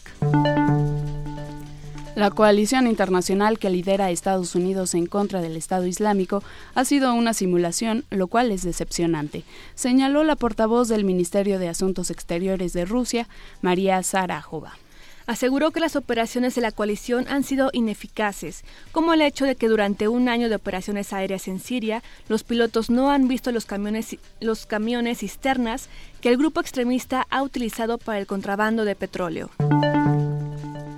Uno de los acuerdos a los que llegaron las principales facciones políticas y militares de oposición en Siria reunidas en Arabia Saudí fue el iniciar negociaciones con representantes del régimen del presidente Bashar al-Assad en base al documento de Ginebra I y con la medición de la ONU. Sin embargo, en el documento aprobado al final, los representantes de la oposición exigen que al comienzo de la transición en Siria, al-Assad y su grupo se retiren del poder aumentó un 6.7% el desempleo en América Latina y el Caribe en 2015. La tasa de desocupación de América Latina y el Caribe aumentó en 2015 por primera vez en cinco años al 6,7%, lo que significa que más de un millón y medio de personas se sumaron a las filas del desempleo en el último año, según cifras de la Organización Internacional del Trabajo, la OIT. El panorama laboral 2015 de América Latina y el Caribe, presentado este jueves en Lima, advierte que se registra un cambio de tendencia en los indicadores de empleo con un deterioro en la situación laboral de las mujeres y los jóvenes e indicios de que podría estar subiendo la informalidad a través de una mayor generación de empleos de menor calidad. En 2014 el desempleo regional alcanzó el 6,2%. El director regional del organismo de la ONU, José Manuel Salazar, explicó que este escenario refleja los efectos acumulados de la desaceleración económica iniciada hace tres o cuatro años y que se profundizó en 2015. Agregó que en vista de los pronósticos de crecimiento lento para la región en los próximos años, la OIT prevé que la tasa de desempleo promedio suba nuevamente en 2016 a 6,9%. Salazar destacó que la menor generación de empleo varía en los países de la región y que en algunos incluso se reduce la tasa de desocupación. Jordi Drujols, Naciones Unidas, Nueva York.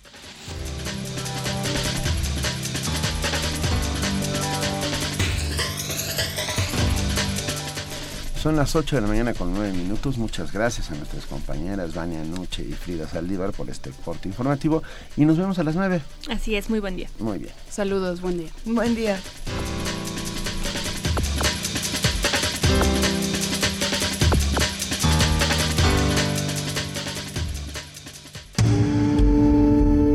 Primer movimiento. Donde todos rugen el puma ronronea. Y ya tenemos en la línea a Marco Flores, encargado de servicios pedagógicos del antiguo colegio de San Ildefonso. Muy buenos días, Marco. Muy buenos días. Muchas gracias de nuevo por abrirnos su foro esta mañana. No, es, de todos, de todos los universitarios y por supuesto del antiguo colegio de San Ildefonso.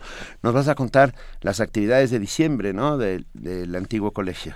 Exactamente. Bueno, San Ildefonso es uno de los muchos y pocos recintos también que va a abrir sus puertas durante todo el mes de diciembre para que la gente en estas vacaciones tenga la oportunidad pues de acercarse un poco más al arte y en esta ocasión con dos exposiciones muy buenas, muy importantes.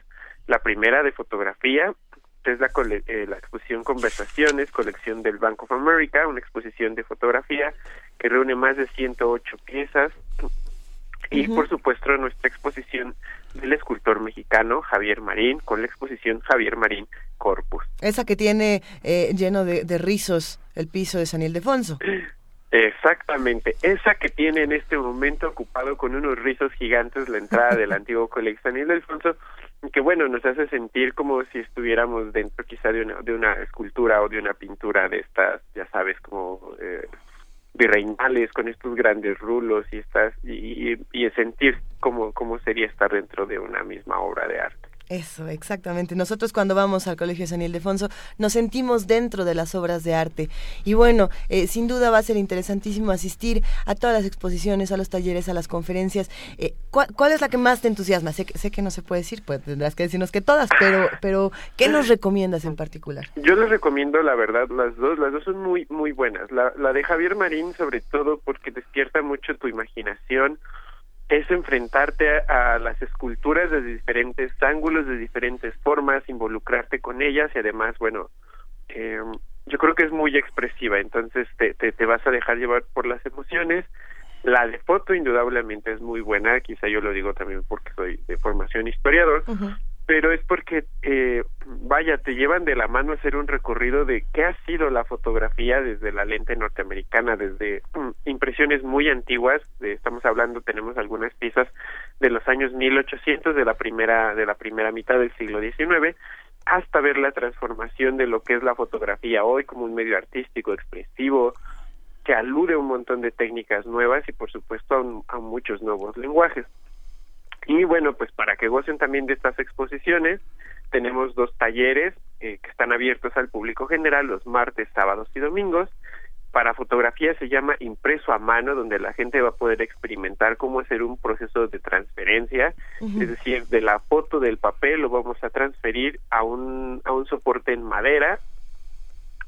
Y con la exposición de Javier Marín tenemos el, el taller Corpores Animati, y la gente va a poder trabajar con eh, plastilina escultórica como la que utiliza el mismo artista Javier Marín y bueno eh, la idea es que la gente experimente el proceso del trabajo del modelado y al final se lleve a casa pues su propia obra de arte también. ¿No va a poder pegarlas en las paredes para que caminen por los muros como lo hacen las esculturas de Marín?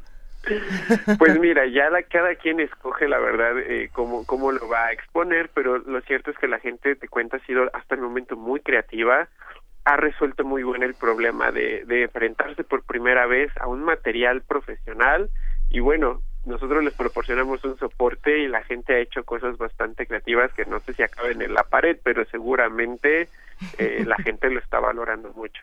¿Tiene, ¿Tiene algún costo? ¿Tienen algún costo estos talleres, las exposiciones? Las talleres, bueno, la, las exposiciones tienen una admisión general de 45 pesos, 50% para estudiantes, profesores, adultos mayores.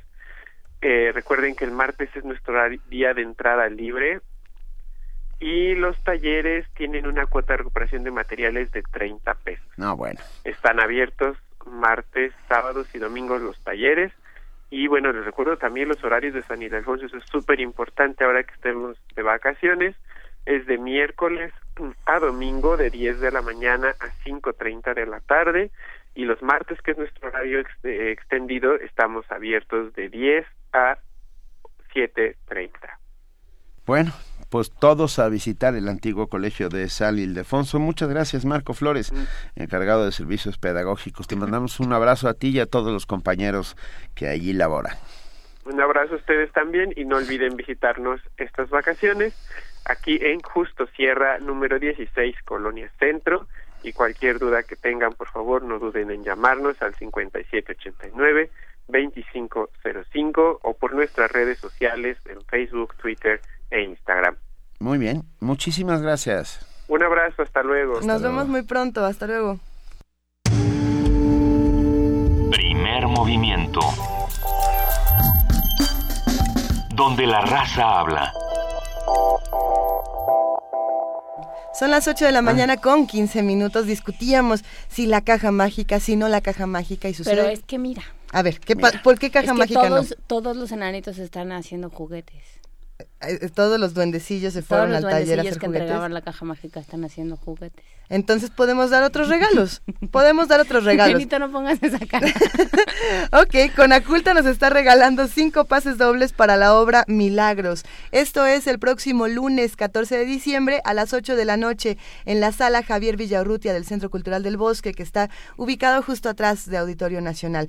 Eh, los que se ganen estos boletos los van a tener que recoger media hora antes de la función, es decir, a las siete y media de la noche, en precisamente la sala Javier Villaurrutia del Centro Cultural del Bosque y bueno, se acercan a esta mesa de relaciones públicas que va a estar al lado de la taquilla y dicen yo me gané estos boletos en primer movimiento, traen su identificación y ya con eso, estos boletos milagro los vamos a regalar por teléfono. A los tres primeros que llamen. A los No, cinco, primeros, que nos llamen. llamen al 55 36 43 39 y nos digan que se quieren ir al teatro. Ya con eso se llevan estos pases. Pero tenemos todavía más pases. Sí, tenemos tres pases dobles para El Malogrado.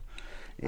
Eh, el- sí, en el Teatro Milán, una obra dirigida por Sergio Cataño, basado en la obra homónima de Thomas Bernhard y, y las variaciones Goldberg de Johann Sebastian Bach. Qué, qué difícil esa obra de Thomas Bernhard, es durísima, ¿no? Es la historia de este pianista que no llega a ser pianista y que tiene una relación incestuosa con su hermana que es aterradora. Bueno, sí es esa, ¿no? Sí. Véanla, está- sí, sí, está- vayan a es- verla y lean, por favor, Glenn- el Es un malogrado. tema muy navideño. Muy navideño. Es una Pero escucha, la historia es cierta, es la historia de Glenn Gould, Ujú. que hace la mejor interpretación de las variaciones Goldberg ah, y que tarda, no con, híjole, n- no podemos contar la historia completa, pero tar- la Sony le contrata uno de los más importantes estudios y está tres meses pagado día y noche el estudio y él llegaba, se sentaba, miraba alrededor, tocaba dos teclas y se iba.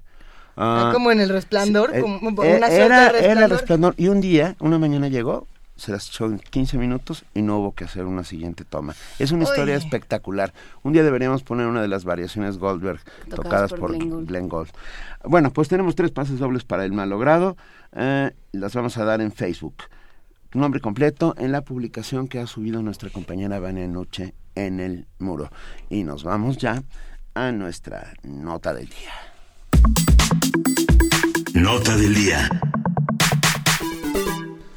Integrantes del colectivo que impulsaron la consulta ciudadana del Corredor Cultural Chapultepec, cultural entre comillas, aunque ya no es necesario porque ya no va a ser, pero bueno, anunciaron que, junto con el gobierno de la ciudad, impulsarán un nuevo proyecto desde cero, que se espera sea mucho más incluyente. Mario Alberto Rodríguez, integrante del comité vecinal de la colonia Roma 3, eh, desa- eh, destacó que durante una reunión que tuvieron los vecinos con la secretaria de gobierno, Patricia Mercado, se les aseguró que fue cancelada la declaratoria de necesidad presentada por la agencia Pro Pro CDMX, Pro Ciudad de México, la cual dio origen al proyecto del Corredor Cultural Chapultepec. Luego de que el no a ese proyecto ganara la consulta popular el pasado domingo 6 de diciembre, la Secretaría de Gobierno del Distrito Federal informó que se convocaría a urbanistas, ciudadanos y vecinos para comenzar a replantear una intervención. Dijo que si surge un nuevo proyecto, aún no se define si la inversión sería privada, público o mixta, vamos a empezar a platicar. El nuevo proyecto tendría que empezar de cero, porque todavía, entre comillas, no hay ningún proyecto conceptual, según dijo Patricia Mercado en una entrevista. En este asunto ha destacado mucho la opinión de la ciudadanía, por ello hoy hablaremos sobre las formas que ha tomado la participación ciudadana emanada de las reacciones del proyecto del corredor Chapultepec. Y bueno, en esta charla contamos con la participación de Edgar Avilés, él es vocero de Salvemos la Ciudad, Frente Ciudadano. Eh, bienvenido, gracias por acompañarnos una vez más aquí en la cabina. Gracias, ah, gracias a ustedes. Buen día a ustedes y a su auditorio. Muchísimas Ah, gracias. Edgar. Y está también aquí con nosotros Mayela Delgadillo, integrante de la Asociación en Defensa de la Roma Condesa y e integrante del Comité Ciudadano de la Colonia Roma Norte 3. Hola Mayela. Hola, muy buenos días. Bienvenidos los dos. A ver, ¿cómo fue el proceso de movilización de los vecinos y los ciudadanos ante eso, a este, ante ese monstruo que nos querían echar encima? Mayela. Bueno, la realidad es que fue algo muy intenso y yo no me canso de agradecerles a todos los movimientos de la ciudad que estuvieron apoyándonos. Nosotros hicimos una convocatoria al darnos cuenta que el monstruo era tan fuerte, lanzamos una convocatoria a todos los movimientos de la ciudad, la gente de la SODES Coyoacán, la gente de la planta de asfalto, la gente de Ciudad Salud, la gente de la Doctores, que está con el tema de Ciudad Legislativo, el Parque Reforma Social, o sea, el Movimiento Urbano Popular. Seguramente estoy omitiendo muchísimos nombres de organizaciones que eh, entendieron que si nos tocan a uno hoy, nos tocan a todos. El corredor Chapultepec, la importancia de haber su- que bueno, de que haya sucedido lo que sucedió fue que ahí se abría la llave de la privatización de esta ciudad, de las calles de esta ciudad. El gobierno lo sabe, nosotros lo sabemos, y esto fue el motivo por lo cual nos lanzan a una consulta en la delegación y no por las colonias afectadas. Obviamente el interés no es solamente el corredor Chapultepec, son los 13 corredores que, que, que en teoría tienen ya avanzados y que con, un, con una decisión ciudadana de este nivel que se supondría que, y lo dijeron que tendría que ser vinculatorios, las consultas ciudadanas no lo son, la ley no te lo da, eh, y el cual es una aberración desde nuestro punto de vista y vamos a empujar porque las leyes se cambien. La realidad es que la declaratoria de necesidad no está revocada, no es una decisión, eh, digamos, hablada de una secretaria de gobierno, lo que la cancela es una decisión del jefe de gobierno aplicada por la Secretaría de Finanzas, en donde tienen que legalmente darle clausura a esa concesión. Algo que nos parece realmente importante y yo creo que esto es lo que celebraremos, entre otras cosas, el día de mañana en la verbena popular, a la cual estamos invitando a todos los movimientos sociales y a todos los ciudadanos que nos quieran acompañar y estamos pidiendo que lleven algo para compartir con los demás de comer o de beber, lo que quieran. Justamente va a ser que el día de ayer eh, otorgaron un amparo, eh, esto es provisional, donde se cancela eh, provisionalmente la concesión y la declaratoria de necesidad. Esto se lo dan al, al abogado Ismael Reyes Retana, pero se, no los dan a todos. Entonces, eh, esto nos permite, yo les decía, tener ahora sí los vecinos una feliz Navidad, porque hoy salen este, de vacaciones los juzgados.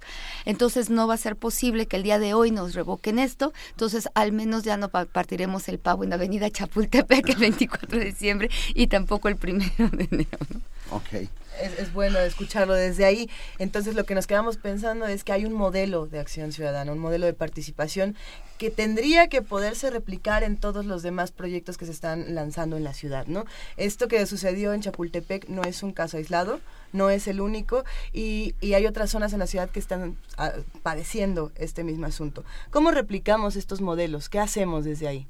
Mira, nosotros empezamos, eh, lo que pensamos es que la fuerza que tiene el movimiento vecinal y el movimiento urbano en la ciudad no da para parar este, los movimientos.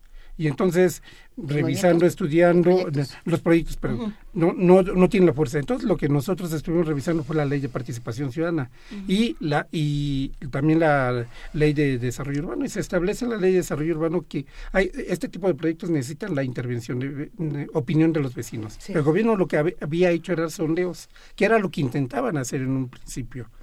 Y entonces presionamos por el lado de, de la consulta que ahí no era no salió lo que queríamos, el tipo de consulta que queríamos, con muchas irregularidades lo hicieron, pero bueno, el ejemplo hoy mostramos que este en este sentido la participación ciudadana nos puede ayudar a parar proyectos que eh, van en contra de la voluntad de los vecinos. Entonces, el- nosotros convocamos a los vecinos en, de otros proyectos a replicar esta idea de que se les consulte a ellos directamente, porque no es suficiente cerrar calles, no es suficiente, porque van desgastando el movimiento, lo van dividiendo, y en este sentido nosotros básicamente empujamos, vamos por la consulta, lo logramos, y ahora vamos a seguir la parte legal.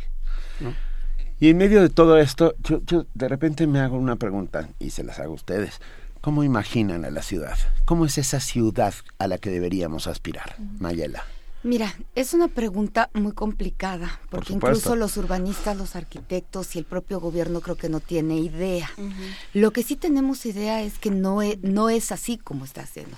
Tenemos una ciudad donde le están, eh, es- está el término de gentrificación, que es el desplazamiento de las personas originarias que han eh, incrementado su edad y han perdido poder adquisitivo, que están siendo desplazadas por gente que más joven, evidentemente la curva poblacional económica, mientras más joven eres, mayor posibilidad de ingreso más alto tienes y luego tu curva empieza a decrecer. Eh, este modelo que se está generando en esta ciudad, eh, donde el proyecto es una ciudad eh, eh, altamente centralizada, donde están planteando una redensificación sin sustento, sin un programa general de desarrollo urbano que no existe, no ha, el gobierno Mancera apenas está trabajando, digamos, a estas alturas de su gobierno, está trabajando el programa de desarrollo urbano para esta ciudad El tiene 12 años. tiene 12 años. Entonces, lo que estamos viendo es que el crecimiento de esta ciudad y el desarrollo de esta ciudad no obedece a ninguna lógica de nada. Tampoco existen los programas eh, generales de desarrollo, para, ya específicamente, tampoco los delegacionales están actualizados y por supuesto las de las colonias menos. Esto ha permitido la- que la voracidad de las inmobiliarias y la corrupción gubernamental aflore, porque ya no existe ninguna ley vigente en que te determine cuántos somos, quiénes somos, cuántas escuelas por tanto se requieren, cuántas guarderías, cuántas primarias, cuántas oficinas, cuántos restaurantes, Claro. cuántos bares, cuántos hospitales, se puede, no se puede, cuántos somos y cuántos cabemos y cuáles son los servicios que permite la zona eh, eh, esta- eh, aguantarte un poco más de personas. Ayer, ayer discutíamos, estamos en un seminario este eh, vecinal eh, con René Coulomb, estamos haciendo una capacitación de formación de, de grupos vecinales y discutíamos que una cosa que nos plantea el gobierno y con lo cual nos vende la idea de que esta, esta ciudad tiene que ser redensificada, es decir, meter Sí. más gente en los espacios que tenemos, es que no es lo mismo que estemos perdiendo viviendas, o sea, eh, que la gente deje de vivir en estas zonas, a que estemos perdiendo población. Cada vez tenemos en el centro de la ciudad y tiene que ver con un programa de desarrollo de esta ciudad y cómo se coincide.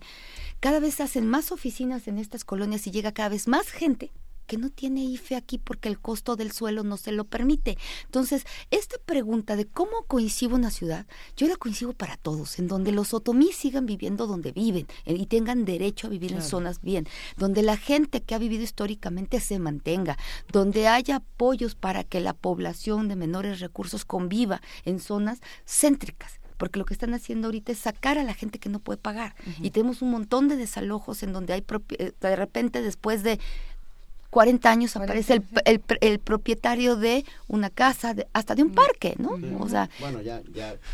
Ya vimos la historia de ese parque, la Miguel Hidalgo, que, que hubo que defender con uñas y dientes, ¿no? Porque querían construir en un parque tradicional un edificio. Y la movilización ciudadana dio resultados. Yo creo que ahí está todo el tema.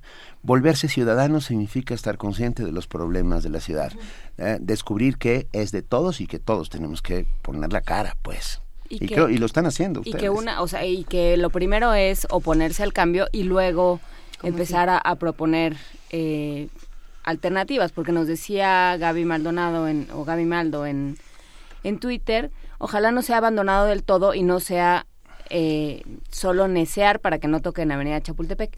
Realmente está muy olvidada esa calle, o sea, realmente a- a- no sé qué es lo que opinen de Avenida Chapultepec, pero bueno, sí sí tiene zonas de oportunidad, como dicen ahora los, este, los Los tecnócratas. ¿no? neoliberales. Sí tiene áreas de oportunidad, pero, em, pero bueno, pero, pero lo que es- es- se está pidiendo es una interlocución, no una ¿Qué se hace decisión unilateral, supongo. Sí, eh, fí- fíjense que este, al igual que la consulta es un hecho inédito, hay otro, hecho inédito. El, por primera vez, la, ma- la mayor parte del gremio eh, de arquitectos se une en contra del proyecto, pero además se vincula con los vecinos. Y entonces, ahorita estamos en un proceso, vecinos y técnicos o bien urbanistas, arquitectos, estamos en un proceso interesante. Estamos en un proceso en el que ellos mismos ya aceptaron que tiene que hacerse un proyecto con la participación de la ciudadanía. O sea, ellos son los técnicos los que van a plasmar el proyecto y ellos están planteando, y coincidimos en lo mismo, ti- tiene que ser algo a nivel de calle, tiene que ser algo consensuado, tiene que ser algo en el que, en lo que, en el que esté el gobierno porque tiene que financiarse. Entonces, el, el- nuestro planteamiento es, no queríamos ese proyecto, queremos otro proyecto, no queremos un proyecto comercial, queremos un proyecto para los vecinos, para los ciudadanos, para los visitantes. Entonces, esta parte este, en sí, lo que corremos el riesgo eh, eh, este, es que pueda ser- que el gobierno pueda decir, ahora no vamos a hacer nada porque ustedes no lo quisieron. Pero entonces eh, nuestra demanda es, sí vamos a presionar para que se rescate, hoy que hay condiciones para generar una propuesta de Avenida Chapultepec para todos los ciudadanos, vamos a presionar para que se haga. Tanto vamos a hacer un proyecto conjunto los ciudadanos con los, con los técnicos y la otra, la- no soltar al gobierno para que lo financie. Yo nada más quería comentar algo más. Esta parte de hay que rescatar la avenida Chapultepec, por. Dios, que se vayan a colonias este, Sí, en donde esa- sí hay que rescatar. Creo que nos hemos comprado el- el- todo el discurso del gobierno, ¿no? O sea, creo que no hemos cuestionado lo suficiente para... Una de las cosas que decíamos es, de verdad Avenida Chapultepec es la prioridad para los vecinos. O sea, me decían, es que es un- son, no, son pasos súper inseguros, es que esto... ¿Cuántos accidentes ha habido en los últimos cinco años?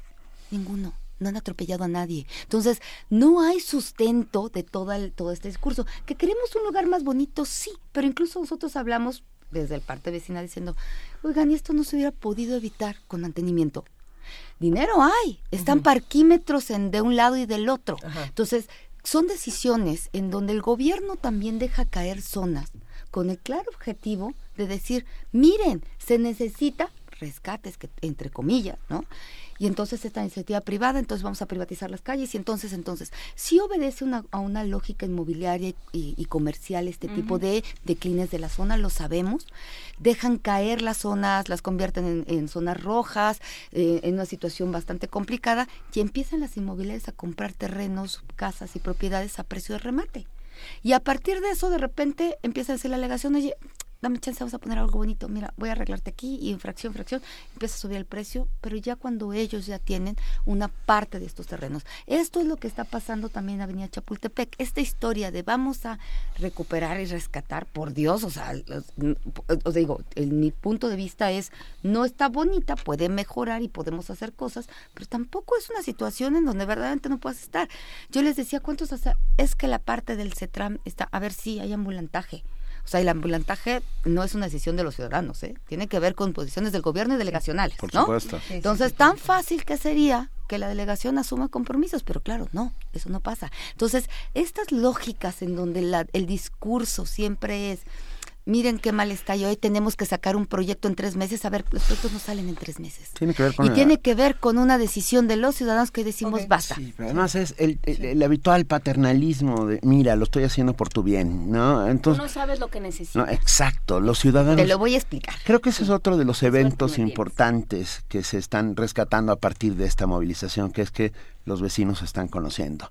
Están saliendo a la calle, están mirando a los lados, están sabiendo quiénes son los que están alrededor y esta es la, la base principal de transformación, de ciudadanía, ah, de saber quién es el otro, de saber que puedes contar incluso con el otro. Si, si partimos de esa base, yo creo que sí tendremos una ciudad distinta y estoy completamente de acuerdo contigo.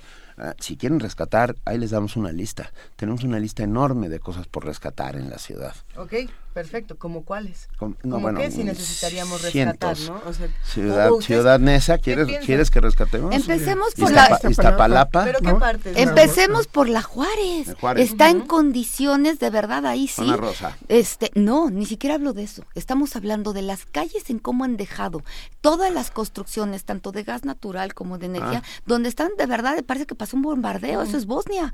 O sea, quieren hacer cosas, a eso una parte de la zona rosa que hay que volver a darle un empuje bastante relevante. Eh, digo, pero podemos irnos a Palapa, podemos saber col- colonias prioritarias. O sea, son ¿Por qué Avenida Chapultepec? Porque es un gran negocio. Lo que está en juego ahí es un gran centro comercial en 1.3 kilómetros con un edificio que además esto no se, ha, no se entendido suficientemente, de nueve pisos en medio de la Avenida Chapultepec, donde está el terreno de Secretaría de Seguridad Pública. Es un centro comercial, literal, nueve pisos, de, o sea, es una aberración en vía pública. No necesitamos más centros comerciales en nuestras zonas. No los requerimos y más si en el CETRAM se tiene también pensado otro centro comercial. Y entonces el corredor Chapultepec se convertía en el pasillo que unía un centro comercial con el otro. Pero en- además hay algo que es importante en esto de la, de la ciudad y cómo pensamos la ciudad. Se tiene que mejorar el transporte público. Y no, no hay una política de transporte público. Claro que no la hay. No la hay, ni de mejoramiento ni de ampliación. Y se eh, la gente que viene a trabajar a La Juárez, que va a trabajar a Polanco, que, a- que viene a la Roma, que viene a trabajar, es interesante el dato. Por ejemplo, el, el 30% viene de más de 15 kilómetros. Se tra- viene de, vive a más de 15 Sí, kilómetros de su y necesita traslado. No hay en qué trasladarse. Y entonces dicen, vamos a poner las bicicletas, las ciclopistas. Yo voy a plantear, dicen, quieren una ciclopista, en, quieren mejorar la ciclopista en Avenida Chapultepec.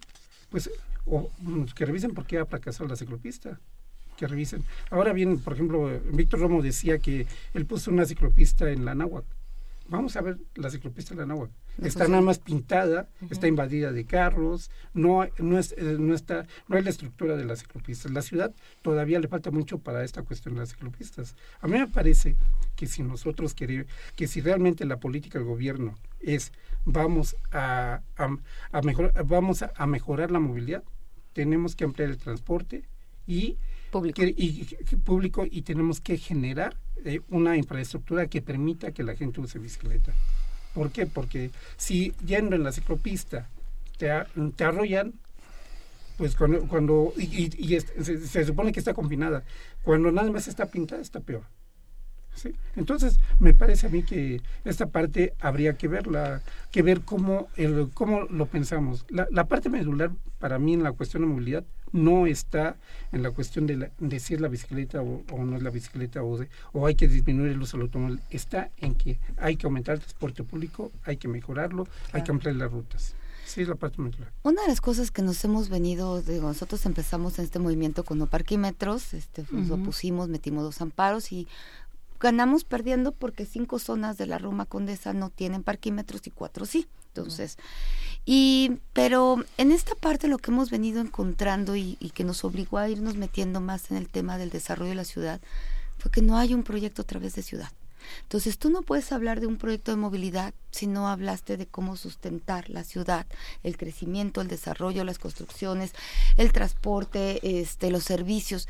No existe esta visión desde el gobierno y entonces tenemos nosotros que empezar a presionar para que todos estos proyectos, como lo que quieren hacer en Avenida Chapultepec, no se conviertan en un parche más, que no sabemos el impacto que tiene en la ciudad y que, y que después son grandes proyectos inútiles que habrá que echar para atrás. Los ejemplos clarísimos lo están haciendo en Estados Unidos y, y en, en Japón, ¿no? Que están destruyendo infraestructura de puentes y cosas por el estilo, al estilo de estas cosas, por inoperantes. De proyectos que hicieron y que invirtieron millones que hoy se dieron cuenta que pues fue una gran ocurrencia, que no sirve, que está obstaculizando la movilidad, que y van para atrás, están destruyendo puentes peatonales como esto, están destruyendo vías que no funcionaron. Y pues estamos en este riesgo, no hay visión de gobierno eh, y desarrollo de esta ciudad. Y no hay también una idea clara de quién de quién está usando esos espacios, porque eh, lo decías al principio, Mayela, son espacios eh, que son de población flotante, ¿no? De gente que viene de, de otros lugares, que viene de la periferia a lo mejor y que trabaja ahí, que solo pasa ciertas horas al día, ¿no? Eh, ciertos días de la semana y, y luego se va. Y que no hay realmente lo que lo que hay es vida de barrio, ¿no? Que no saben lo que es vivir ahí y, y- y tener que cubrir las necesidades y tener que cruzar la calle todos los días y, y- y tener la ilusión de, de resolver la vida a pie porque ya eh, cada vez es más complicado hacerlo en automóvil, cada vez deberíamos apostar a que se hicieran menos en automóvil porque ya las colonias están colapsadas y, y ya no hay forma de, de tra- de trasladarse de un lugar a otro. Pero tampoco hay calles, pero tampoco hay pasos. Mira, yo creo que vuelvo a decir, esto es un tema de políticas de gobierno que no hacen sentido. Con el tema del no circula que se les ocurrió el año pasado, entraron en circulación 400 mil nuevos automóviles. ¿De qué me está hablando el gobierno? O sea, si todo lo que está haciendo es contradictorio. O sea, es un absurdo. O sea, este es un proyecto de una empresa que puede ser cualquier otra más, además con lo que esté proyectados. Es un negocio. Punto. O sea, todo lo que está haciendo en esta ciudad tiene la característica de ser negocio y no de desarrollo urbano. Y menos de, de- de un tema de visión de largo plazo a desarrollar la ciudad, ¿no?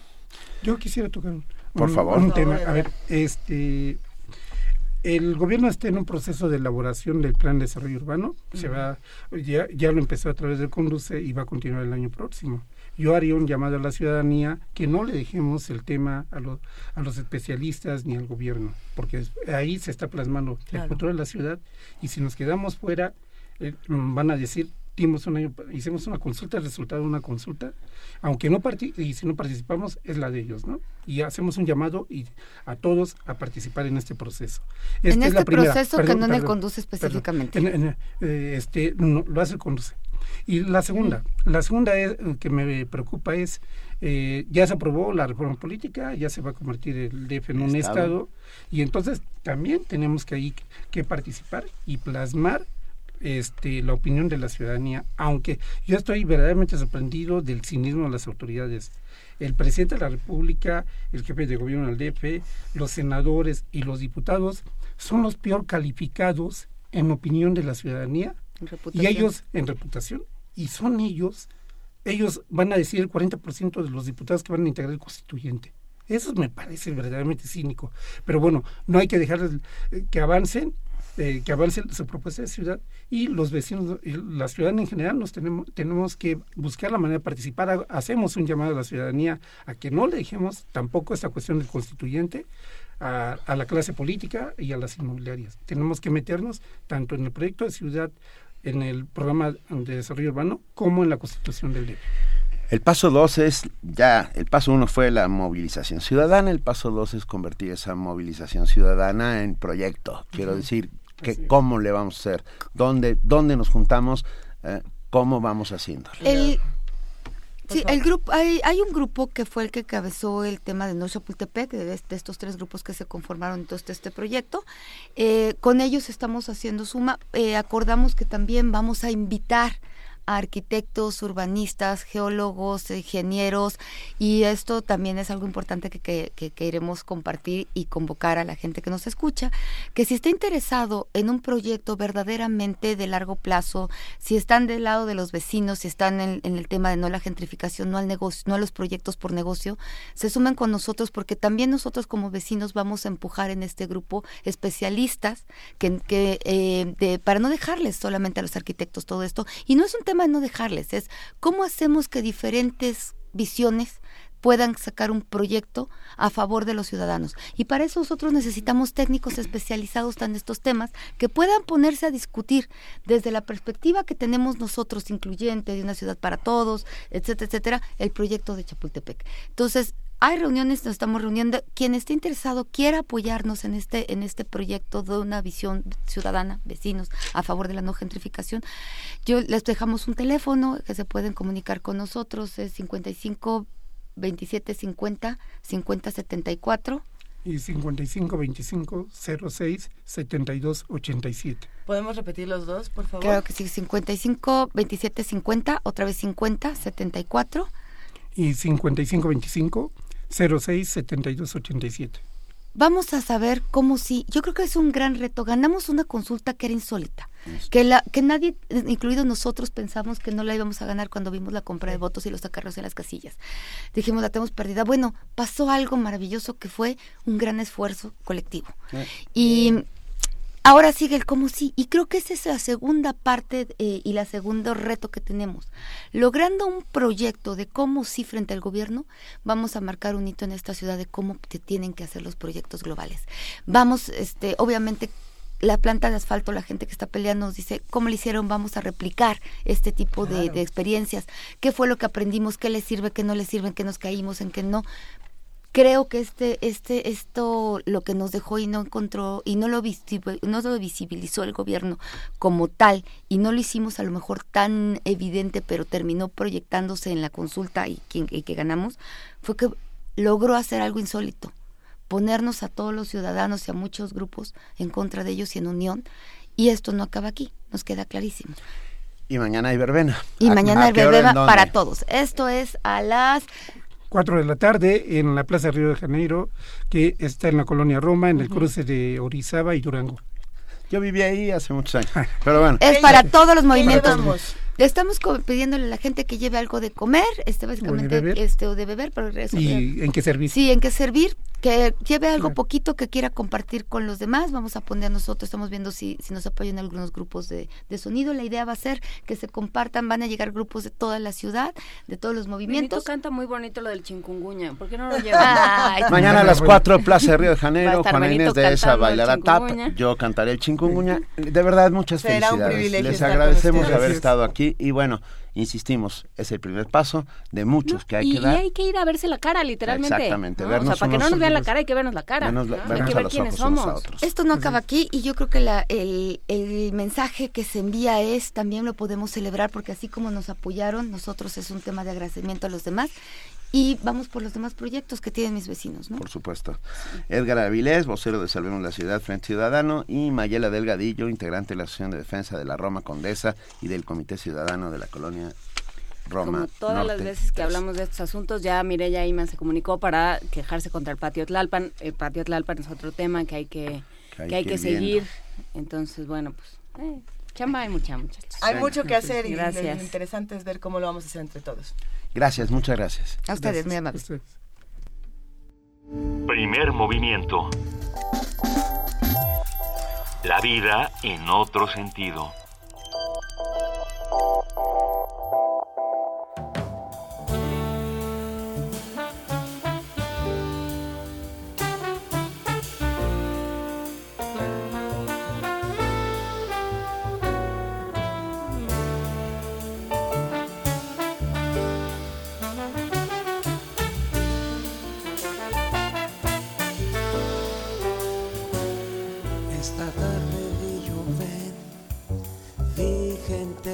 Correr y no estabas tú.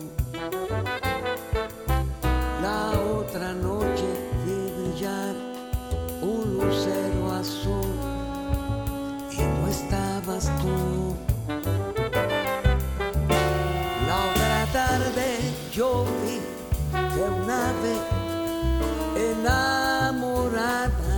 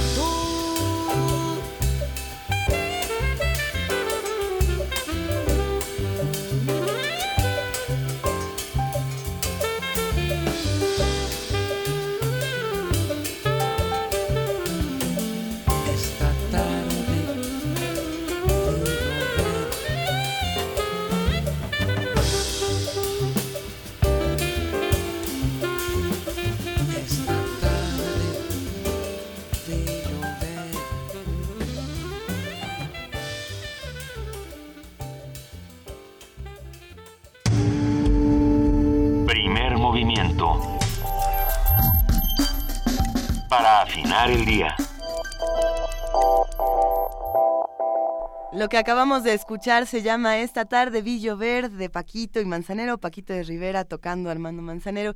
Esperamos que lo hayan disfrutado y los que no lo están disfrutando, a ver, ¿qué, qué, qué está ocurriendo por acá? Que les ponemos a Nine Inch Nails y nos dicen que es la alarma sísmica, les ponemos a This Mortal Coil y nos dicen que qué rechinido es ese, les ponemos a Manzanero que no les gusta. Por favor, escríbanos, únanse a esta conversación. ¿Qué quieren escuchar aquí en Primer Movimiento? Ustedes también son curadores musicales de este espacio, así como José Luis Paredes Pacho, que también nos va a recomendar una canción más al rato. Díganos, ¿qué canciones se les antoja? Ya por ahí nos escribieron y nos dijeron que querían escuchar a Florence and the Machine, que querían escuchar a Radiohead. Eh, vamos a ir viendo qué les podemos ir recomendando con base en todas estas sugerencias que nos han hecho. Pero bueno, mientras seguimos con todas estas sugerencias, hablemos en este momento con Guadalupe Ferrer. Ella es la directora de la Filmoteca de la UNAM y nos va a hablar de algo que nos fascina y nos llena de felicidad. Buenos días, Guadalupe, ¿cómo estás? Hola Luisa, hola Benito, hola Juana Inés. Hola, Oigan, Guadalupe. pero yo quiero el blues de la cabaña de los Doors porque Oh, lo fue el aniversario de Jim Morrison. Sí, sí, ¿Eh? lo fue hace un par de días, así que el blues de la cabaña de los Doors. Sí. Tengo.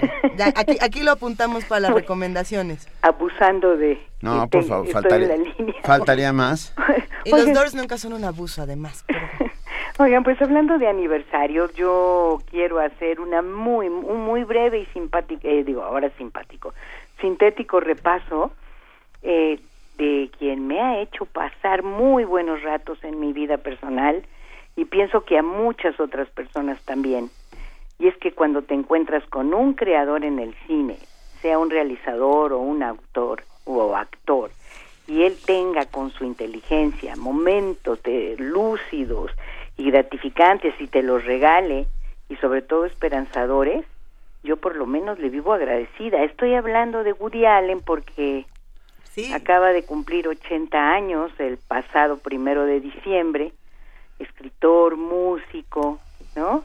Na- Nacido en Brooklyn, Nueva York, en 1935, con su nombre que es Alan Stewart Konigsberg y que inició su carrera fílmica a finales de los años 60 y a lo largo de poco, poco más de cuatro décadas ha realizado 45 películas, una por año, de Wow. autor, ¿no? Wow. Bueno, espero que estén compartiendo conmigo que este tipo nos hace felices. Bueno, por supuesto. Nos- nos es estamos- más, estamos yo no radiantes aquí. entendería mi educación sentimental sin Woody Allen. Exacto. No hay manera. Entonces, por eso me estoy permitiendo hacer este recorrido, porque quizá haya muchos jóvenes que no tengan presente que a lo largo de estos filmes, Woody Allen ha construido una de las carreras más constantes de la industria del cine. 16 de sus cintas han estado nominadas a los Oscars, el cual ha ganado en cuatro ocasiones. En 1977 por mejor guion original y mejor director por Annie Hall, que aquí le pusieron el título de Dos extraños amantes, pero que todos, todos a los que nos gustó le seguimos diciendo Annie Hall, y por el mejor guion original en 86 por Hannah y sus hermanas, y en 2011 por Medianoche en París, que bueno, es de las que a mí me ha divertido muchísimo. Con motivo de sus 80 años, el diario Vasco, ese es el nombre del periódico, hizo una recopilación de 20 frases de Woody Allen que retratan al artista y al ser humano. El diario recuerda que cuando Allen recibió en 2002 el premio Príncipe de Asturias de las Artes por su aportación relevante al patrimonio cultural de la humanidad, el cineasta dijo que sabía que no lo merecía, pero tampoco la diabetes que padecía. Su primer periodo como director abarca la década de los setentas, cuando afina su talento después de realizar comedias disparatadas, emprende la realización de obras más personales. Es así que la primera mitad de la década de los 70 filma películas como Bananas en 1971, en donde hace una parodia de las revoluciones latinoamericanas. Todo lo que usted quería saber sobre el sexo, pero pe- temía preguntar en 1972, en donde a través de siete divertidos sketches, Allen contesta las preguntas que plantea un libro de divulgación sobre sexualidad humana, que ustedes ni se acuerdan, pero que por ahí todos los de esa época leímos, y El Dormilón en 1973, en donde cuenta la historia de un hombre que tras permanecer 200 años en invernación, despierta en un estado policial que vigila a los ciudadanos las 24 horas del día. O sea, esto ha sido previsto por los creadores desde hace muchos años, que nos van a vigilar las 24 horas del día. Para la segunda mitad de los 70 filma dos de sus cintas que tratan sobre sus dos grandes temas, las relaciones amorosas y su amor a Manhattan. Así en 1977 realiza el clásico Dos extraños amantes que ya mencionaba con su musa Diane Keaton, que fue su mujer. La cinta cuenta la historia de Alvin Singer, un, Singer, un cuarentón que trabaja en clubes nocturnos con humor y como humorista y su relación con Annie. A través de la comedia, el personaje de Allen hace una introspección y se da cuenta que es su neurosis lo que hace que terminen mal sus relaciones con su mujer o con las mujeres. Todos nos acordamos de Manhattan, nos Wow. acordamos ¿Cómo no? de cómo maneja la música extraordinaria de toda esa época, bueno, de los principios del siglo, ah, ¿no? Hasta los 30, 40 y en la década de los 80 filmará cintas emblemáticas en las que profundizará en el tema de las relaciones amorosas y abordará también lo que significa el cine como espectáculo y como arte.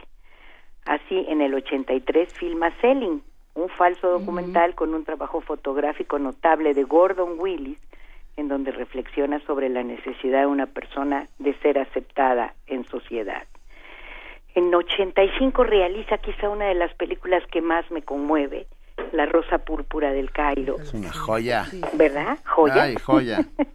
una oda de amor de Allen al cine y también a la vida, ¿eh? Es la historia de Cecilia, una camarera en la época de la Gran Depresión, para quien su único momento de felicidad es entrar a una sala de cine y ver una y otra vez la cinta La Rosa Púrpura del Cairo. Todo se complica cuando el galán de la película se sale de la pantalla para preguntarle a Cecilia por qué va todos los días a ver la misma cinta. En los siguientes años tendrá una carrera irregular al lado de grandes cintas como Crímenes y Pecados en 1989, Maridos y Esposas en 92 o La Provocación en 2005. Y también tendrá filmes fallidos, por supuesto, desde mi punto de vista, como Melinda Melinda en 2004 o Vicky Cristina y Barcelona en 2008. Para concluir, quiero compartir algunas de sus frases más recordadas. El cerebro es mi segundo órgano favorito. Odio la realidad, pero es el único sitio donde se puede comer un buen filete. El miedo es mi compañero más fiel. Jamás me ha engañado para irse con otro. Las mejores palabras que te pueden decir en la vida no son te quiero, sino es benigno. Le agradezco tanto haberme hecho sonreír con días de radio o con su cortometraje en historias de Nueva York, al permitirme ver en sus personajes femeninos a las propias y simpáticas mujeres de mi familia. O sea que gracias a Woody Allen, ¿no? Porque sí nos ha hecho felices. Cierto, gracias, gracias, gracias. Y nos ha dado un lenguaje y una forma de, de entender el humor, el cine, la ironía, La la poesía, inteligencia, ¿eh? la poesía, sí. Yo, viva, el- viva Woody Allen. Viva. Y las miserias humanas, porque sí, este, esposas y maridos y, y crimes and misdemeanors. Blue y todo Jasmine. esto, Blue son- Jasmine son buena. tremendas. Oye, esa qué buena, ¿eh? Que Sí. ¿Cómo logra la actuación esta mujer tan Kate extraordinaria? Blanchett. Es durísima. Sí. Oye, propongo una segunda parte de Woody Allen, perdón. Sí. Eh, porque hay mucho más que decir de él. Sí. Y de cómo transformó la visión de la clase media norteamericana a partir de su cine. Cierto. ¿Y sabes qué? De su gran capacidad para reírse de sí mismo. Por supuesto, por Guadalupe, supuesto. queremos agradecerte muchísimo por esta participación y por eso queremos hacerte un regalo. ¡Ah, qué bueno! Nos, despedimos de esta participación dándote un gran abrazo y dedicándote el blues de la cabaña de los. Doors.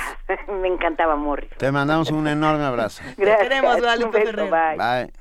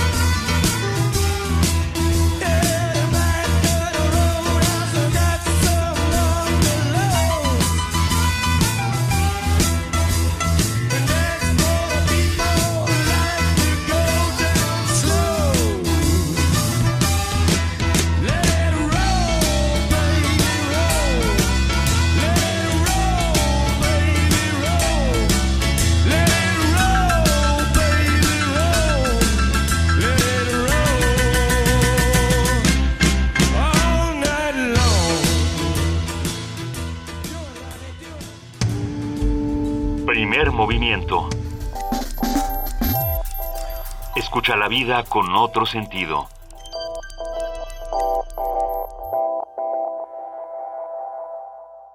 Ciencia Nueva, Doctorados UNAM. ¿Tuviste el grado de doctor en la UNAM desde febrero de 2011? Entonces puedes participar en la colección de publicaciones digitales Ciencia Nueva, Doctorados UNAM. Entérate en www.ciencianueva.unam.mx. Contribuye a la difusión del nuevo conocimiento. Saber en grado primordial. Ciencia Nueva, Doctorados UNAM. En política se dice paridad. Paridad para legislar. Paridad para gobernar. Paridad para dirigir. Las mujeres somos fuerza, las mujeres somos pasión. Somos libertad. Somos responsabilidad. En México las mujeres somos mayoría. Y solo queremos igualdad. Y la igualdad es la mitad de todo. Que vivan las mujeres. Que vivan las mujeres. Que vivan las mujeres. Que vivan las mujeres. Que vivan las mujeres. Que vivan las mujeres. Que vivan las mujeres. PRD. Toma tu mochila. Es momento de emprender la ruta hacia los Balcanes. En sus tierras convergen las tradiciones de ayer y hoy. Del folclore antiguo al etnopop. De la música clásica a las suaves notas del jazz. Checa el mapa y dirige tus sentidos a el este.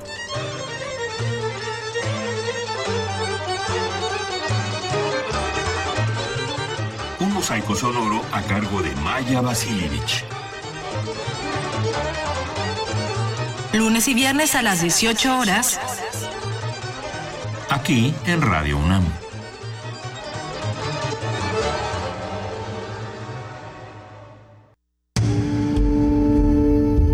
Primer movimiento.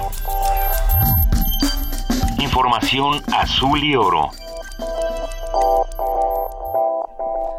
Son las 9 de la mañana ya con dos minutos y nos vamos a nuestro siguiente corte informativo dándole la bienvenida a nuestra querida compañera Amalia Fernández. Muy buenos días, Amalia. Muy buenos días, Luisa. Buenos días a nuestros radioescuchas. Bienvenida. Gracias.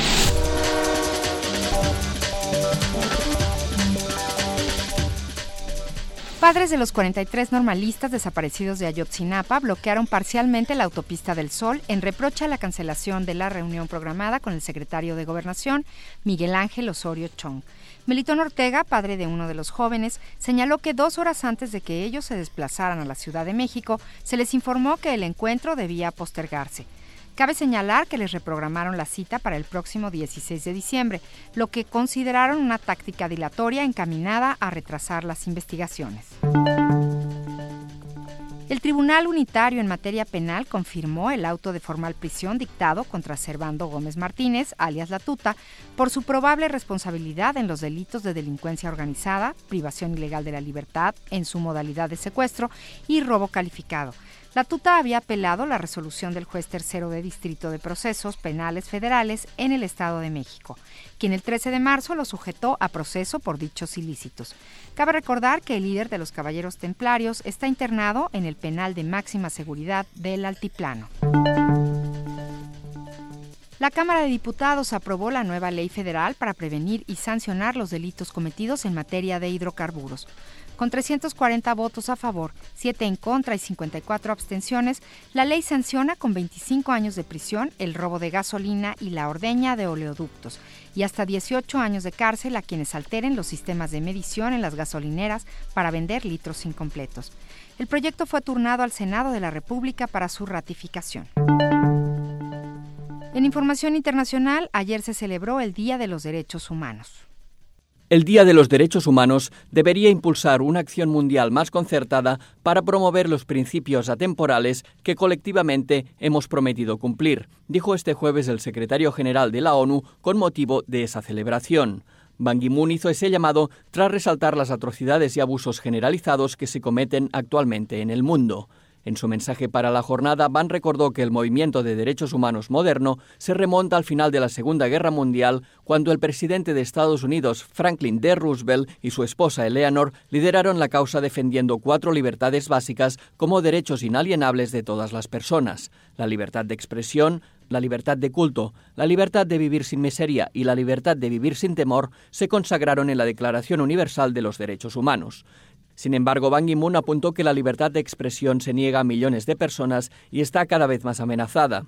La libertad de culto no existe donde los terroristas se han apropiado de la religión. La libertad de vivir sin miseria no está al alcance de gran parte de la humanidad y la libertad de vivir sin temor no se cumple en el caso de millones de refugiados y desplazados. Para que estos derechos sean una realidad para todos, Ban instó a ampliar las prácticas democráticas, entre otras medidas. Asimismo, la directora general de la UNESCO, Irina Bokova, señaló que pese a los considerables avances logrados desde hace más de medio siglo, la pobreza y las desigualdades, la violencia del racismo, las discriminaciones y los conflictos representan una inmoralidad a escala mundial y constituyen una vulneración masiva e inaceptable de los derechos fundamentales. Jordi Trujols, Naciones Unidas, Nueva York. La Fiscalía de Guatemala acusó formalmente al expresidente Otto Pérez Molina por encabezar una red de corrupción aduanal conocida como La Línea. Pérez Molina renunció a la presidencia el pasado 3 de septiembre y actualmente se encuentra en prisión preventiva. El fiscal contra la impunidad, Juan Francisco Sandoval, aseguró que el expediente presentado cuenta con más de 500.000 documentos incautados, además de correos y llamadas telefónicas. También está acusada la ex vicepresidenta Roxana Valdetti por el mismo caso. La audiencia para ambos está programada el 18 de enero. La red operaba en la Superintendencia de Administración de Impuestos con la ayuda de por lo menos 49 personas. Entre 2014 y 2015 se adueñó de los impuestos de más de 1.500 contenedores.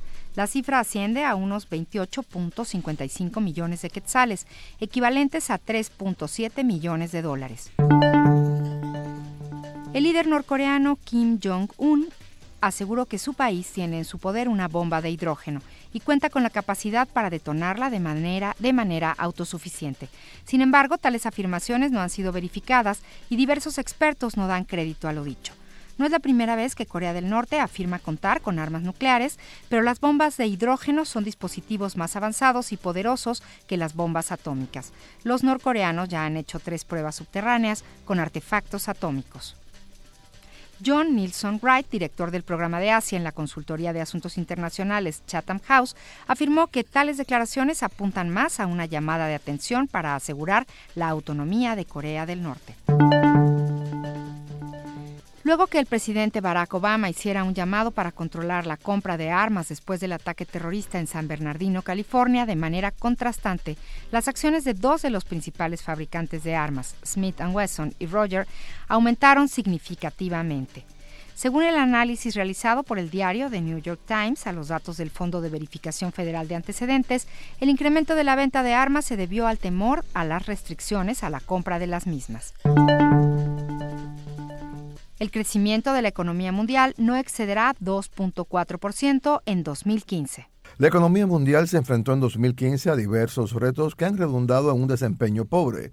Cuando concluya el año, el crecimiento global no habrá excedido un magro 2,4%. Así lo afirma el informe Situación y Perspectivas de la Economía Mundial 2016, elaborado por el Departamento de Asuntos Económicos y Sociales de la ONU, DESA, en colaboración con otras entidades especializadas, que fue presentado este jueves. El estudio proyecta un crecimiento de 2,9% para 2016 y de 3,2% en 2017. El texto sostiene que el crecimiento en los países en desarrollo y las economías en transición se ha ralentizado, alcanzando el menor ritmo de actividad desde la crisis financiera mundial de 2008. Esto provocó una caída de 20,6% de los precios globales de las materias primas, además de grandes fugas de capital y el aumento de la volatilidad de los mercados financieros. Al hablar durante la presentación del informe, el subsecretario general adjunto de la ONU para Asuntos Económicos y Sociales, Lenny Montiel, se refirió al impacto de esta tendencia. El crecimiento económico débil continúa afectando los mercados laborales y el desempleo aumenta en algunas regiones o se mantiene alto en algunos países. Al mismo tiempo se refuerza la inseguridad laboral frente al cambio de un panorama de empleo asalariado a uno de trabajo autónomo, manifestó. Jorge Millares, Naciones Unidas, Nueva York.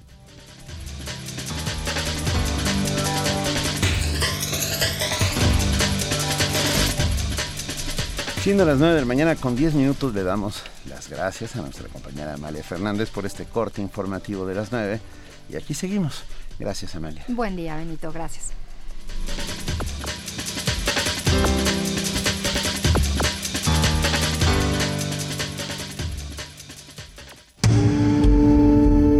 Primer movimiento. Donde todos rugen, el puma ronronea.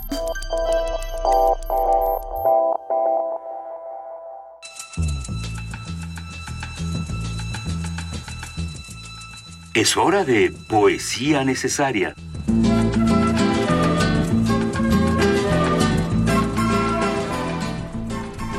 Ya llegó el momento de poesía necesaria y me toca a mí esta mañana. A ver, eh, nos, hicieron muchas recomendaciones. Desde que hablamos con Rosa Beltrán, salió por ahí Gabriela Mistral. También salió eh, Cavafis, que nos lo recomendó Adam Beldarrain. También salió por ahí, eh, salieron muchas recomendaciones. Eh, Pita Amor nos la recomendaron. Nos hacen muchas recomendaciones para la antología. R. Guillermo nos pidió que si podíamos hablar de estas poetas beats, la- las mujeres de la generación beat que quedaron un poco olvidadas, ¿no? Todos recordamos a Kerouac, todos recordamos a Burroughs, recordamos a Ferlinghetti y por ahí las mujeres se quedan un poco eh, por debajo. Hay un- un- una página, bueno, buscamos mucha poesía de mujeres. Desde hace unos meses hicimos una mesa de, de la poesía beat donde mencionamos a dos mujeres que nos parecían fundamentales y vamos a compartir eh, la poesía de una de ellas. Ella es Diandi Prima, esta poeta estadounidense que esperemos que disfruten mucho. Eh, tiene cuatro poemas breves que vamos a compartir con ustedes esta mañana. Tu lengua. Tu lengua es una exploradora que rompe las prisiones de mi cabeza. Si me vengo, si me vengo a vivir contigo, me prometerías un pedazo de carne los domingos, una hoja de azucena para leerla en la almohada, un queso en el refrigerador, un beso de lengua entre las pesadillas. Si no es así, no me vengo contigo. El día que te besé, el día que te besé, la última cucaracha se murió. Las Naciones Unidas abolieron todas las cárceles. El Papa admitió a Jean Genet como miembro del Colegio de Cardenales. La Fundación Ford, con gasto enorme, reconstruyó la ciudad de Atenas. El día que hicimos el amor, el dios Pan volvió a la tierra, Eisenhower dejó de jugar al golf, los supermercados vendieron marihuana y Apolo leyó poemas en el parque Union Square. El día que retosaste en mi cuerpo, las bombas se disolvieron. No, chavalo. No, chavalo. Nunca nadaremos tú y yo al unísono, pero nuestro sonido sincopado será salvaje. Primer movimiento. Escucha la vida con otro sentido.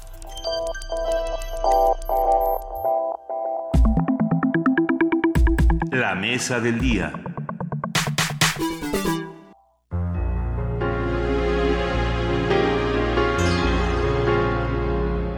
Un exvoto es un objeto que atestigua una promesa hecha por una persona a cambio de pedir algún favor o protección a su culto de devoción.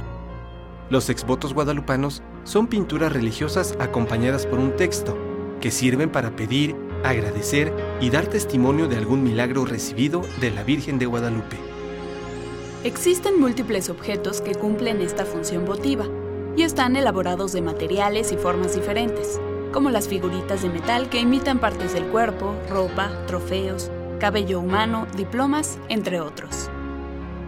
Por otra parte, los exvotos pictográficos también han sufrido grandes transformaciones en su estructura material y composición, en sus formas pictóricas, maneras de narrar milagros, dirigirse a la divinidad y expresar inquietudes y miedos propios de la sociedad contemporánea en México. El libro Las transformaciones de los exvotos pictográficos guadalupanos 1848-1999 de la profesora e investigadora de la UAM Xochimilco Margarita Cires presenta los resultados de una investigación basada en 1094 exvotos guadalupanos. En el libro se muestran exvotos que conforman la colección del Museo de la Basílica de la Virgen de Guadalupe, los cuales se caracterizan por la ilustración de un hecho que se considera milagroso y de un texto que señala el lugar, la fecha y nombres de los involucrados. En su trabajo, la investigadora se interesó en aquellos que se caracterizan por contener una imagen donde se ilustra el suceso dramático que suscitó el milagro y un texto donde se especifica frecuentemente el lugar, la fecha, el nombre de quien recibió el milagro y el del donante que ofrece el exvoto como acción de gracia.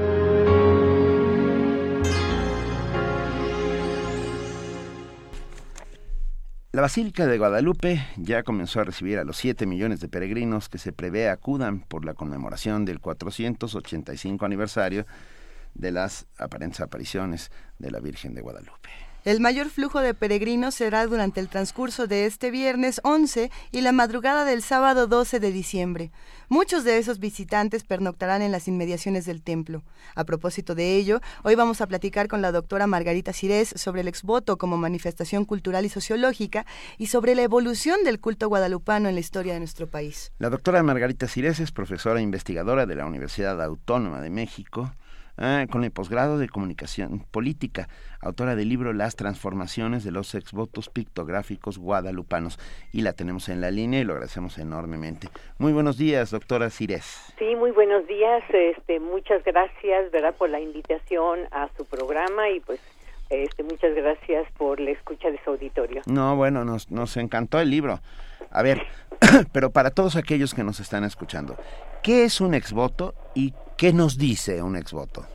Sí, mire, eh, pues el, el exvoto, como ustedes ya eh, también lo recuperaron del libro, está muy claro, es un testimonio público, ¿verdad? Un testimonio público y un agradecimiento a la Virgen por haber recibido un, milagro. O sea, no basta el haber recibido un milagro, sino el hecho de que ese testimonio sea público y entonces se lleve normalmente, ¿verdad?, a las iglesias, las, a las parroquias y por esto cuelgan, digamos, todo este conjunto de testimonios. Porque de esa manera, digamos, eh, la comunidad, ¿verdad?, eh, da cuenta eh, de que se realizó un milagro, ¿no? Entonces, es- y ese es, ese es el producto, digamos, de una promesa. Eh, por eso se dice votor, se refiere a una promesa. El creyente, el devoto, ¿verdad? En este caso, a la Virgen de Guadalupe, eh, recibió un milagro y cumple en el momento, en verdad, en que lleva a este el exvoto a la basílica. Entonces, de esa manera, eh, eh, de, de esa manera regresa, digamos, cumple, este, muchos eh, exvotos hasta señalan que de esa manera le pagan a la Virgen. ¿no? ¿De, de dónde viene esta tradición, doctora Cires? Mire, eh, bueno, la tradición, así, bueno, en general de los exvotos, evidentemente todos los pueblos este, creyentes, ¿verdad? Y devotos en, en diferentes figuras religiosas han tenido esta tradición. Por eso se señala que, bueno, hay, hay todo tipo, digamos, de, de exvotos, ¿verdad? De metales, este, cabellos de pelo, cualquier tipo. Existían también eh, una tradición, eh, una tradición votiva anterior, eh, prehispánica. Pero, ¿verdad? A partir del momento en que llegan los españoles, y sobre todo en el tiempo de la contrarreforma, se introdujo el exvoto pictográfico. Es, digamos, de ese, en realidad, a ese se ha dirigido, digamos, mi investigación, ¿no? Que como ustedes bien, bien presentaron en el trabajo, bueno, está compuesto de una imagen, ¿verdad? Arriba, y de un, y un texto. Y la imagen narra ese, ese acontecimiento dramático, ¿verdad? Por el cual el devoto implora a la ayuda, la ayuda divina ante un evento que considera que es imposible de resolver por sus propias fuerzas o fuerzas, digamos, humanas, ¿no? Entonces, en ese momento se implora, bueno, se recibe el, milagro y se agradece, ¿no? Entonces, eso se cuenta, eh, por eso hay un texto en donde el texto, digamos, narra a quién, a, a quién le sucedió el milagro, en, en qué contexto, ¿verdad? Sucedió, en, en la fecha, y este cómo se llama entonces en ese aspecto por eso está la parte testimonial y arriba eh, arriba es el ese acontecimiento dramático. Por eso vemos escenas que seguramente ustedes vieron en el libro verdad este bellísimas no en, en los exvotos pictográficos no en donde eh, se ve o al sujeto por ejemplo nada más en acción de gracias o se ve de repente una persona ca eh, en el momento de una caída por ejemplo de un edificio o en el momento verdad de un choque verdad este no sé hay hay eh, hay la mayoría de, de exvotos narran digamos asuntos que tienen que ver con la enfermedad o con accidentes. Entonces en el caso por ejemplo de las de las enfermedades pues se ve eh, la imagen verdad del del devoto en la cama no esto ya es es más se podría decir que la representación de la cama es casi un estereotipo visual que en el cual uno ve verdad en un exvoto la cama y uno sabe que ya sucedió hubo un problema digamos que que se convirtió en una enfermedad por lo cual el devoto imploró la la ayuda divina no Sí, que a- aquí a mí me surgen dos preguntas, doctora. Primero, ¿para quiénes son? O sea, ¿quién, ¿quién los tiene que ver? Porque, bueno, la divinidad todo lo sabe, ¿no? Sí, Ese- exacto, ese sí, es el punto. Entonces, bueno, ¿qué implica, eh, qué implica que esto se haga público? Y, y por otro lado, ¿qué, ¿cuál es la necesidad de la imagen? ¿no? Si ya se está narrando lo que sucedió, si la divinidad todo lo sabe, esa imagen, ¿qué, qué implica?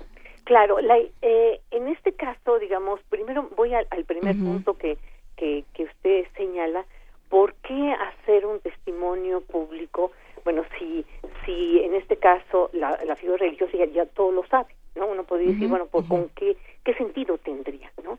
El, el sentido ten- eh, tiene que ver, digamos, el exvoto viene de una tradición de, eh, digamos, se inserta en el conjunto de estrategias evangelizadoras. ¿no? Entonces, de esa manera, digamos, se, se está tratando de promover un determinado culto. O sea, contribuye a promover el culto de un santo o de una figura. En este caso, bueno, sería promover, ¿verdad?, el culto a la Virgen de, Guadalupe. Tú me das algo, ¿verdad? Me lo- eh, hiciste que me curara, eh, lograste, ¿verdad?, que, que saliera ileso, ¿verdad?, de un accidente. Bueno, yo cumplo contigo y voy a narrar eh, este fantástico milagro que tú me hiciste y voy a hacer, eh, voy a dar a conocer que tú, este, eh, que tú me, eh, eh, digamos, para que otros crean más en ti. Entonces entra dentro, digamos, y bueno, allí en todo este circuito, evidentemente participan las parroquias, porque las parroquias favorecen, ¿verdad? No, no puede ser, digamos, todo este, esta devoción y esta práctica votiva tiene que verse inserta, ¿verdad? En un circuito en donde, digamos, ligado a la iglesia también. Entonces la iglesia proporciona un espacio para que el devoto lleve los múltiples exvotos y, y se puedan mostrar. Entonces, en ese aspecto, la idea del testimonio público promueve es promover un culto. Entonces, de, hasta de alguna manera, si uno ve una iglesia y verdad y está llena de, de exvotos, ¿verdad? mostraría, bueno, la eficacia milagrosa de, de determinada figura religiosa. Y es el caso, el caso, lo paradójico de, en, el, en el caso guadalupano, que es que ella es, ahora sí que es tan, eh, tan conocida y hay, hay tal culto a ella que la, la iglesia, la basílica, realmente en este momento no, no, pro- no proporciona, no tiene un, un espacio ya demasiado, digamos, como que invite a que los exvotos, a que los devotos lleven sus exvotos. Está el museo, ¿verdad? Pero no hay un espacio, por ejemplo, el de la Virgen eh, de, de los Remedios, en donde el devoto como tiene acceso directo, ¿no? Y muchos otros de eh, también la Virgen de, de los eh, San Juan de Lagos, uno tiene acceso directo a esa capilla, ¿no? En donde están todos los exvotos. La Virgen de Guadalupe es, pues ahora sí que es este tiene demasiado rating, ¿no? Entonces eso ya la el digamos el, el- la propia basílica no necesita de proporcionar ese tipo de espacio. ¿no? A, mí me gustaría también enfocar esta conversación hacia, hacia dos lugares. Uno de ellos Sí. es los sincretismos culturales Sí. y la otra el exvoto como una manifestación de arte popular, porque realmente lo es, es una manifestación de arte popular Claro que que, llega a, a extremos francamente ah, luminosos. Sí, sí, sí, ¿Podemos hablar de, de ello, por favor? No, claro, eh, eh, evidentemente el, el, ex, el exvoto hay historiadores del arte popular y historiadores del arte que se han dedicado a investigar, digamos, el exvoto precisamente como un, un arte popular y tratando de mostrar precisamente su, sus particularidades, sus, eh, digamos, sus específicas, sus maneras eh, eh, sumamente, digamos, eh, pues deslumbrantes, ¿verdad? De, mo- de narrar eh, un milagro. Y bueno, hay exvotos que ustedes ven en el libro que son maravillosos, o sea, en- desde el punto de, desde el punto de vista además del arte canónico, ¿no? O sea, eh, están hechos, digamos, hasta con, uno podría decir, responden a las reglas del, del arte académico, ¿no? Hay exvotos así, yo, de una factura impresionantemente bella, ¿no? Ahora, también hay otro tipo de exvotos, y aquí me gustaría destacar otro tipo, digamos, de arte más popular, eh, de exvotos que ya no son producto, ¿verdad?, de pues de grandes eh, artistas, de grandes pintores, ni siquiera de, de, de pintores artesanales, sino de, de- del devoto casero. Y también allí uno encuentra, digamos, en- encuentra otro tipo, digamos, de manifestación popular en donde se ve el impacto de, eh, eh, por ejemplo, contemporáneo de toda una estética urbana. Y allí, bueno, eso es una de las cosas que a mí me ha parecido muy importante mostrar en el libro, de que los exvotos se han venido transformando. Primero porque ya no los produce ese, ese este, pintor eh, artesano, ¿no? Sino que son productos de los devotos, son productos caseros. Entonces la gente de repente, ¿verdad? Toma un, un ex, eh, toma desde una página, un- una hoja, ¿verdad? Pone una, este, una foto, ¿verdad? La pega un- una foto de de la persona y a quien le sucedió el milagro y, y, y también pega una imagen de la Virgen. Por ejemplo, este es- se ha convertido como un exvoto, digamos, muy fácil, no, no cuesta tanto, pero que sí tiene, ¿verdad? Ese eh, que lleva el, el, el valor, lleva toda la creencia, ¿verdad? Y después hay otros exvotos también bellísimos que en, en donde eh, vemos el impacto, por ejemplo, de la retórica de la publicidad, del certificado. Hay exvotos, por ejemplo, que parecen un certificado, ¿no? Hace como si fuera un diploma, digamos, de, de haber de estudios. Aquí nos encontramos de repente con un, un, un exvoto en donde se certifica que la Virgen hizo un milagro. Otros exvotos, no sé si ustedes vieron en el libro, en donde se ve el impacto, por ejemplo, del cómic. Bueno, eh, de una belleza, ¿verdad? Tenemos el, el libro aquí en las ¿no? manos. o el Eh, impacto del cine, ¿no? Ujú. También del lenguaje, digamos, de cine. En ese aspecto, una de las cosas que ustedes señalaban, bueno, ¿en qué medida el exvoto es una manifestación cultural? Está clarísimo, ¿no? O sea, el exvoto está enraizado en un en la cultura, ¿verdad? De la cual, ¿verdad? De la cual habla esa devoción. Entonces, en ese aspecto, digamos, eh, podemos decir que está eh, también toda una estética urbana y mediática ha impactado los exvotos y eso se ve, eh, digamos, en, bueno, se vio muy claramente en la investigación, digamos, que realicé de 151 años, donde se ve ese tipo de transformación, ¿no? En los primeros exvotos, los exvotos más antiguos, más bien, eh, digamos, están producidos desde una estética eh, del arte religioso. Sigue los patrones, ¿verdad? De era en donde se ve muy claramente, pues, una persona hincada con una imagen y abajo el texto, ¿no? Era, digamos, ese es un modelo, digamos, eh, un modelo pictórico religioso. Sí. que sin duda lo vemos, todavía lo seguimos viendo en exvotos, de, digamos, hechos eh, en estos años. Pero la mayoría de exvotos ahora contemporáneos realmente están más impactados por este estético urbano y por la fotografía sobre todo. ¿no?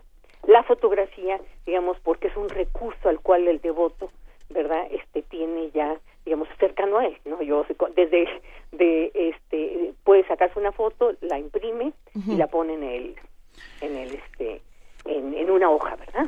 So- ¿Son mayoritarios los exvotos para la eh, Virgen de Guadalupe, para esta vocación? O, quiero decir, ¿hay exvotos para otros santos o otras Totalmente, hay para otros. es más, eh, eh, yo creo que en el, en- se dice que en toda la región de Occidente es donde, eh, digamos, hay más exvotos. Hay una producción votiva pictográfica, ¿eh? Yo creo que en todas partes hay, hay eh, digamos, eh, exvotos, pero exvotos, digamos, este, eh, que yo, yo les llamo, no les llamo pictóricos, sí, porque quiero, de, de, digamos, subrayar que es texto y imagen. Está lo Ujú. gráfico y está, está el, hay muchos, está, les digo, el santuario de a la Virgen San Juan de los Lagos, por ejemplo, es un santuario eh, hermosísimo en donde hay una cantidad de exvotos y ahí, por ejemplo, el tema está la migración. Claro. Ahí Sí, aparece, sí, sí, sí. aparece, por ejemplo, el tema de la migración.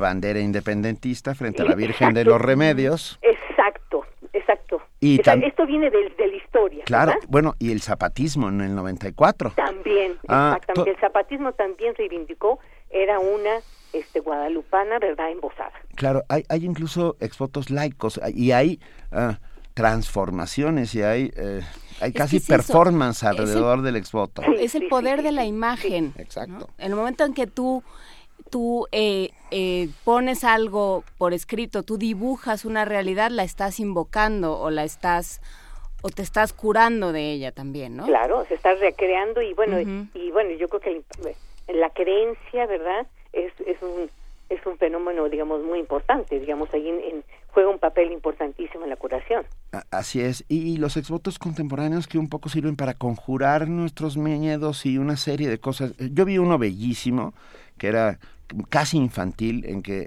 alguien daba las gracias a la Virgen por haberlo despertado porque en su sueño se lo iba a comer un león. Sí, bueno, Ah. bueno eh, eh, evidentemente hay un conjunto que diría yo más bien de formas artísticas populares que retoman la forma del exvoto re- religioso y, y, y bueno, eh, la utilizan para poder decir cosas y que realmente, bueno, digamos, yo creo que es, es, es un tipo de arte, digamos, este, no necesariamente cumple la función de un exvoto, ¿no? O sea, porque el exvoto, como les decía, es testimonio público que se tiene que llevar a la basílica. Pero la forma del exvoto ha sido apropiada, bueno, de hecho, con Frida Kahlo la Claro. utilizó, Claro. ¿no? O sea, hay varios, y hay un exvotero, digamos, este, eh, Vilchis, ¿no? Que se ha hecho muy famoso por, eh, eh, por hacer exvotos, digamos, con temas poco tradicionales, ¿no? Por ejemplo, este, que, eh, en donde se toma, eh, se retoma el papel, por ejemplo, de la, de la homosexualidad, ¿no? Se habla de la homosexualidad en sus exvotos, eh, también sobre asuntos, me acuerdo cuando estaba lo del movimiento de Atenco, él habló, digamos, de eh, agradeciendo a que la Virgen de Guadalupe hubiera ayudado a que se derogara el decreto de expropiación en el caso de en el caso de Atenco, ¿no? Él él es digamos como un un exvotero súper famoso y eso ha hecho que además cada vez más eh, por ejemplo en, en la lagunilla se vendan exvotos digamos que uno diría este cómo se llama fake ¿no? Surrealistas casi. sí, sí, sí, sí, sí, sí. Y casi surrealistas, ¿no? Sí. Como este, eh, este, yo tenía, por ejemplo, tengo aquí un, la verdad que yo quería eh, leer, por ejemplo, un ex, el, un exvoto para mostrarles a ustedes Por favor. este, el cambio, cómo se ha hecho el cambio, eh, eh, digamos, del en estos 100, 150 años. No sé si me lo permiten, ¿no? por favor, por favor. Sí, mire, por ejemplo, yo eh, hice uno, ¿no? Habiéndose caído Margarita Cires en la estación del Metro Hidalgo en la madrugada de hoy y sintiéndose con vértigo y afectada en su voz, suplicó a la Santísima Virgen de Guadalupe que la curara pronto para poder hablar sobre su libro sobre los exvotos guadalupanos en el programa de Radio UNAM. De- dedica el presente por tan patente milagro al recobrar el habla y poder estar con ustedes la voz de Margarita, aquí, ahora, en el noticiero matutino Primer Movimiento.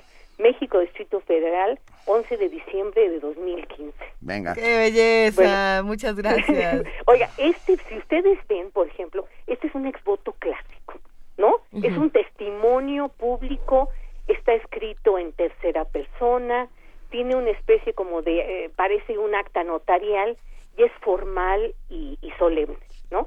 Estos, digamos, sería como las formas eh, de enunciación clásicas, ¿no? Tradicionales. Ahora les voy a leer otro que sería como el exvoto, digamos, más eh, eh, moderno, ¿no? Querida Virgencita, me acabo de caer en la estación del Metro Hidalgo. Me he quedado sin voz y sin equilibrio.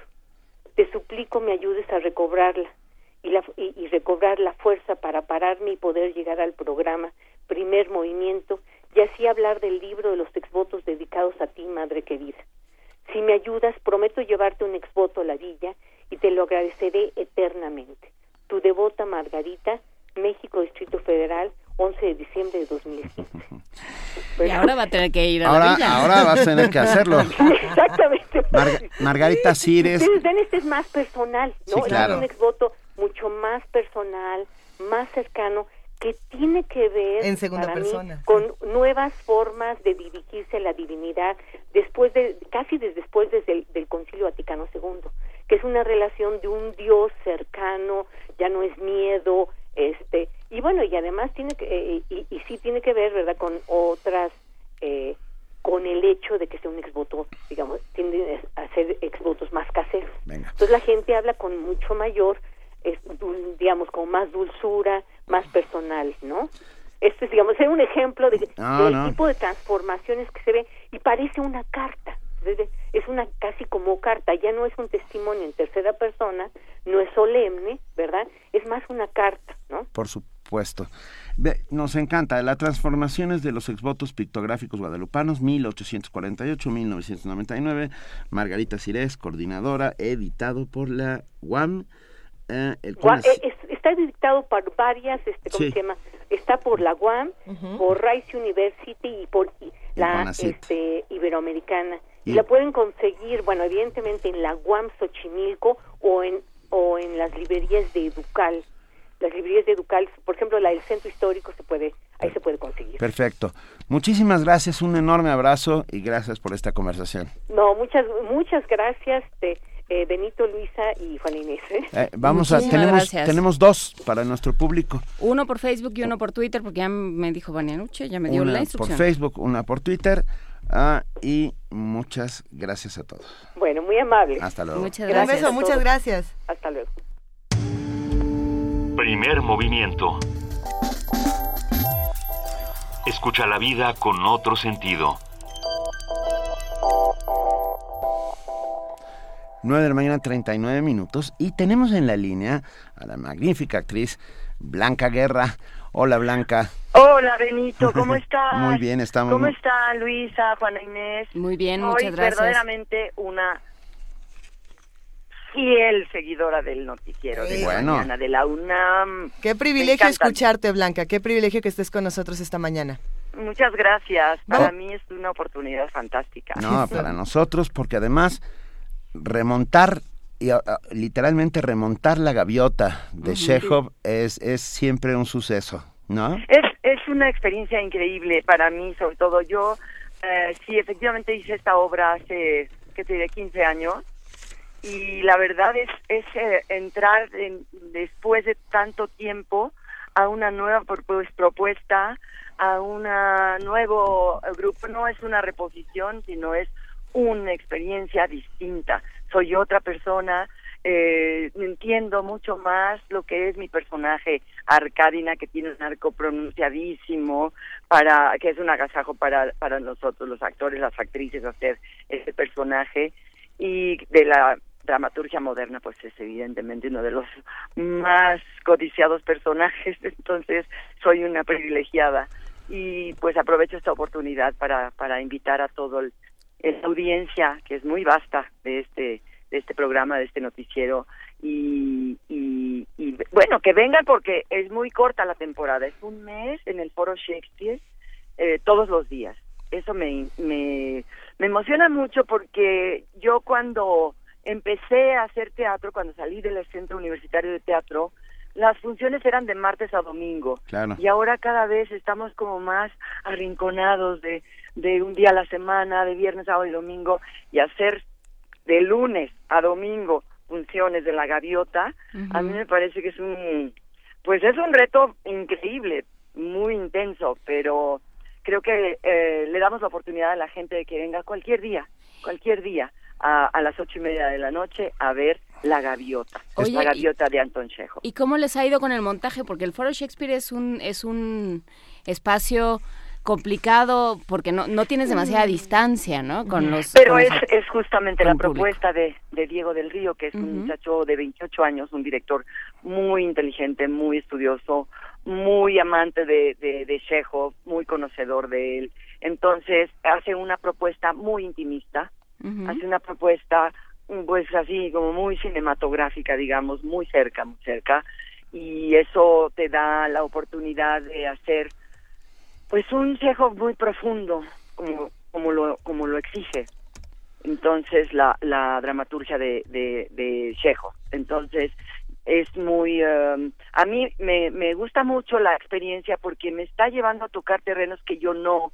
o que los tenía como ahí este un poquito no relegados pero sí un poquito ah, dejados de lado porque no había el proyecto y la gente que te lleve a pisar esos terrenos nuevamente.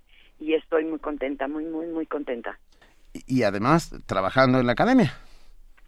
perdón Pero, y la ade- academia sí seguiré trabajando. Ya la presidencia de la academia está en manos del comité coordinador lo preside Dolores Heredia. Ah, mira, mira. pero sí sí pero yo ya terminé ese ciclo que fue una experiencia increíble la verdad. Dos años y meses estuve trabajando para el posicionamiento el mejor posicionamiento de la academia crear un organismo realmente mm, con un liderazgo ante la comunidad cinematográfica y y, da- y darle el prestigio que merece nuestro premio más importante que es el Ariel a la cinematografía mexicana. Y yo seguiré como miembro activo y seguiré trabajando porque pues ya no puedes no puedes dejarlo Ve- no, no, por supuesto es un que compromiso no. para siempre Por supuesto. Oye, pero a ver, Blanca, todos los días a partir de cuándo en el Foro Shakespeare? En el Foro Shakespeare vamos a estar de lunes a domingo. Hoy es nuestro estreno. Ah. Eso. Estoy un poco nerviosa. pero- No, bueno. Sin nervio, sin nervio. Sí, sí, vamos a entrar con todo el placer y con todo el goce porque es así. Mi personaje es muy divertido, es es muy conmovedor. Todos los personajes que que tiene que plantea en la gaviota Anton Chekhov son pues muy muy fáciles de, de tomar de para el espectador rápidamente entiende un- hay una identificación porque son personas son son como todos nosotros con no Chekhov yo lo digo en la obra con un- en una sola línea muestras toda la esencia humana y eso es muy es delicioso ver pasar ver los conflictos de estos personajes ver cómo les sucede la vida no ¿Y, y con quién estás, Blanca? está Odiseo Bichir No, bueno, no. Está, sí, es, es mi hermano, hace, hace eh, eh, el, el Petrusha, y ah, está Mauricio García Lozano, que es director, ¿no? Esencialmente, pero ya él eh, tiene como el, la adicción por la actuación, ni modo. Ajá. Entonces está ahí este, haciendo el personaje de Trigorin, el amante de, de, de mi personaje, de Arcadina y mm, es- Ay. Es eh, muy, este, tiene de todo, tiene, ah, porque este joven es así, maneja en esta, en esta obra que es la más representativa de él para mi gusto, porque sí habla mucho del teatro, habla mucho de los actores, habla mm, también, ¿no? De, de todo este discernimiento de las la confrontación entre nuevas formas, entre las nuevas nuevas generaciones y es eh, muy pues muy placentero y, y, y y sí este creo que vale la pena vale la pena hacerlo eh, y todos los tiempos en todos los tiempos porque sin, si habiendo sido escrita en finales del siglo XIX pues está absolutamente vigente y, y creo que que merece seguir atendiéndolo Sin lugar a dudas. Blanca Guerra en el Foro Shakespeare presentando Sí. La Gaviota de Chekhov. a las ocho y media Ocho y todos media. los días eh, eh, sí es un mes así que terminamos el el 8 de enero así que tienen que correr Ah, a la taquilla o a Ticketmaster y ahí están los boletos Venga. y, y yo podré dejar unos boletos a, a- con ustedes Ah. para que pueda- puedan eh, destinarlos a, a sus escuchas en un momento dado yo me pongo de acuerdo con, con el productor y ustedes para que dejemos mm, no sé cada semana un, un par de boletos Venga. o no Se agradece mucho. bueno muchísimas gracias Venga. y este y, y felicidades a todos por pues en este mes así es unas Eh. fiestas increíbles que hay que disfrutar y hay que reflexionar y hay que vivirlas intensamente Y hay que ver teatro. Ah, no, por supuesto. Eso, es, eso es, es interesante también para nosotros que no hay. Vamos a trabajar el 25 incluso. ¿En y el serio? 30 Y el primero. Ven. 24 no y, y, y el, tre- el 31 tampoco, pero 25 y, y prim- digo, el 25 y, trein- y primero estamos ahí para para que disfruten esta puesta en escena. ¿Qué? Que es muy singular, ¿eh? De verdad. Ok. Es muy singular porque es espacio vacío, es actor, texto y sus emociones. Y no hay tampoco vestuario, no es una puesta así, no arcaica ni nada, no, es totalmente moderna. Venga, Blanca Guerra, muchas gracias. La Gaviota. Benito, muchos besos, gracias Ah, por la oportunidad. gracias. La Gaviota de Chekhov, Foro Shakespeare, Zamora 7, ahí en la colonia Roma. Nos vemos al rato. Nos vemos al rato. Sí, adiós. Ah, hasta luego. Primer movimiento. Escucha la vida con otro sentido.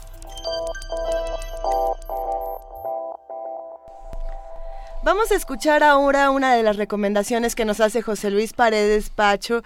Y bueno, esta recomendación nos encanta. Uno, porque queremos muchísimo a The Velvet Underground, esta banda que, bueno, si ayer pusimos música de Lou Reed, ¿por qué Sí, no hoy la- escuchar la a The Velvet. Underground? Te lo comenté en la mañana, Sí, ¿te ¿Recuerdan, Velvet Underground. ¿Recuerdan cómo en la mañana hablábamos de nuestro cariño por Velvet Underground? Sí. Agárrenme de bajada, nos encanta. A Pacho también le gusta nuestra musical. Eso habla de nuestra de nuestra Eh, poca de cultura musical. No, no, no. eclecticismo. Eh, Está de- muy bien. No, de la nuestra de Yo- nuestra yo poca hice- cultura, Benito, la verdad. Yo estoy haciendo ya mi ex voto de que me dan chance de poner a Lou Reed y Velvet Underground en este programa, de que a le gusta, es una maravilla. Y sobre todo esta canción que esperemos que disfruten muchísimo, Sunday Morning. Escuchémosla.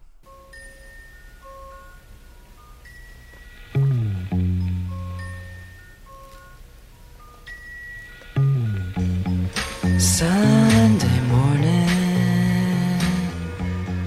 brings the dawn in. It's just a restless feeling by my side. Early dawning, Sunday morning. It's just the wasted years so close behind. Watch out, the world's behind. There's always someone around you who will call. It's nothing at all. Sunday morning, and I'm falling. so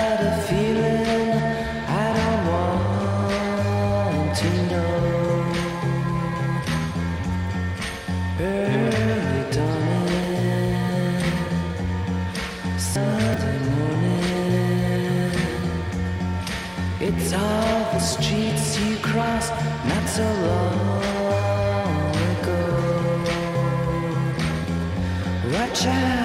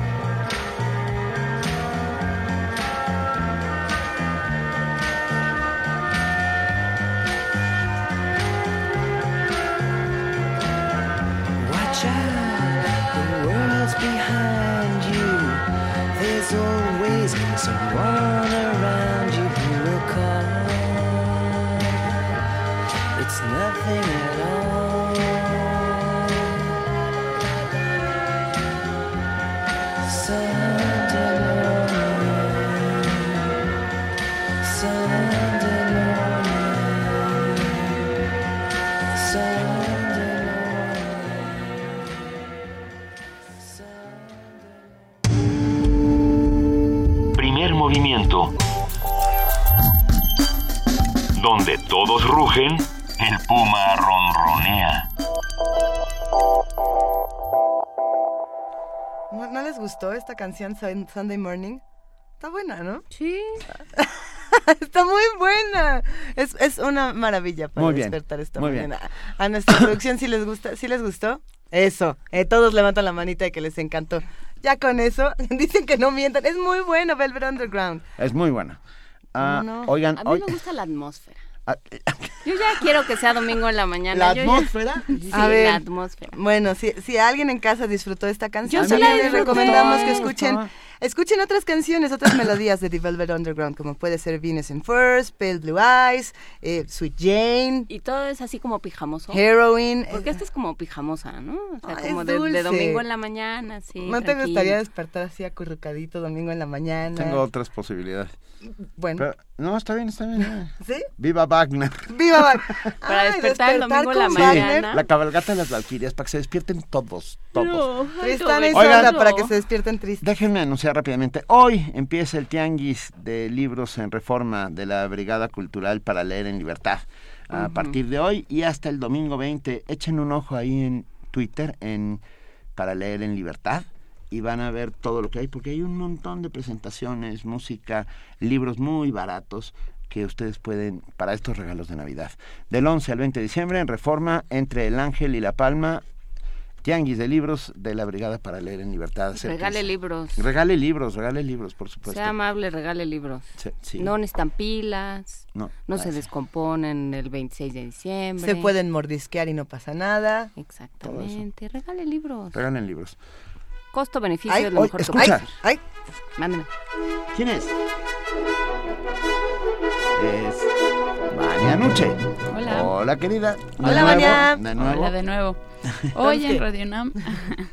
Hoy en Radio UNAM por el 860 de AM disfruten de nuestros programas del acervo histórico a las 5 de la tarde el cine y la crítica de Carlos Monsiváis, a las 6 de la tarde La hija del judío de Justo Sierra en versión de Margot Glantz y dirigido por Eduardo Ruiz Aviñón. No se lo pierdan, pueden disfrutarlo hasta el jueves 7 de enero. A las 11 de la noche tenemos El perseguidor de Julio Cortázar. Hoy es la quinta y última parte, no se la pierdan, en punto de las 8 de la noche, eh, 11 de la noche, perdón. Y a las 8 de la noche el domingo, no se pierdan la retransmisión de la UFUNAM.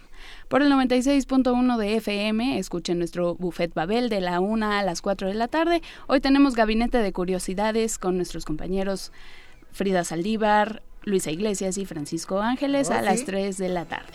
México en el aire a las 3 y media. La última parte de la entrevista con Juan Villoro. Y a la noche, resiste- resistencia modulada a las 10. No se lo pierdan. El próximo domingo les recordamos, vengan al concierto a piano solo de Alex Mercado en el marco de Fes- Feliz Navillas con la conducción de Alain Derbez. 90 minutos en los que podrán disfrutar del gran talento de este pianista que nos va a presentar su más reciente producción discográfica, Refracciones, y además nos deleitará con uno que otro villancico. No se lo pierdan, 5 de la tarde el domingo en la sala Julián Carrillo. La entrada es completamente libre. Tenemos a los ganadores de las funciones de Conaculta para la obra El Mal Logrado. Se van Diana Paola Mondragón, Ana Karen López Ortega y Alejandro Javier Espinosa. Y para Milagros se van Ja- Jazmín Hernández, Angélica Hernández, Susana Quiroz, Nelly Hernández y Marta Millán. No tienen sus pases, recójanlos allá 20 minutos antes de cada función. Y ya tenemos a quién le vamos a dar los libros. Eh, ya los tenemos, pero no tengo los nombres ahorita. Ah, mañana se los damos. Pero por... ajá, ah, por- no, no, el lunes, el lunes. Por No, mensajitos después se les va a decir ya no a los pueden, ganadores. ajá, tendrán que Ah. venir hasta regresando de vacaciones porque hoy ya la emisora cierra sus puertas. Nosotros Bueno. no. Nosotros no, nosotros A seguimos nosotros sí viniendo. nos dejan entrar. Sí, claro, Nos van a pero dejar entrar a nosotros nada más. pero ya por sus regalos, los que no vinieron por ellos tienen hasta las regresando de vacaciones el 4 de enero que regresamos, hasta ese día podrán venir por ellos. De todos modos, les doy las indicaciones por mensaje privado. Que tengan un excelente fin de semana a todos. Gracias, María. gracias. Vayan mañana a la verbena, a la verbena del corredor Chapultepec. no es mañana. Hoy a las 4, ¿no dijo? Mañana. Dijeron. Mañana A a ver, las cuatro. a ver cómo. Órale, mañana entonces. Mañana a la a la una. La verbena del corredor Chapultepec, ahí en la Plaza Río de Janeiro. En el corredor Chapultepec va a ser a las 4 de la tarde y se puede llevar. eh, No, pero no el Bueno, ver, sobre, es acerca del corredor sobre, Chapultepec. sí, sobre la Plaza Río de Janeiro se va a llevar a cabo la verbena y es a partir de las 4 de la tarde. Así es. Y Así pueden es. llevar alimentos. Pueden, Pueden llevar, llevar alimentos, pueden verse a la cara con sus vecinos, saber qué porque, piensan. Porque lo que hay que hacer, y nos lo estaba platicando Mayela fuera del aire, creo, es armar un manual de resistencia ciudadana.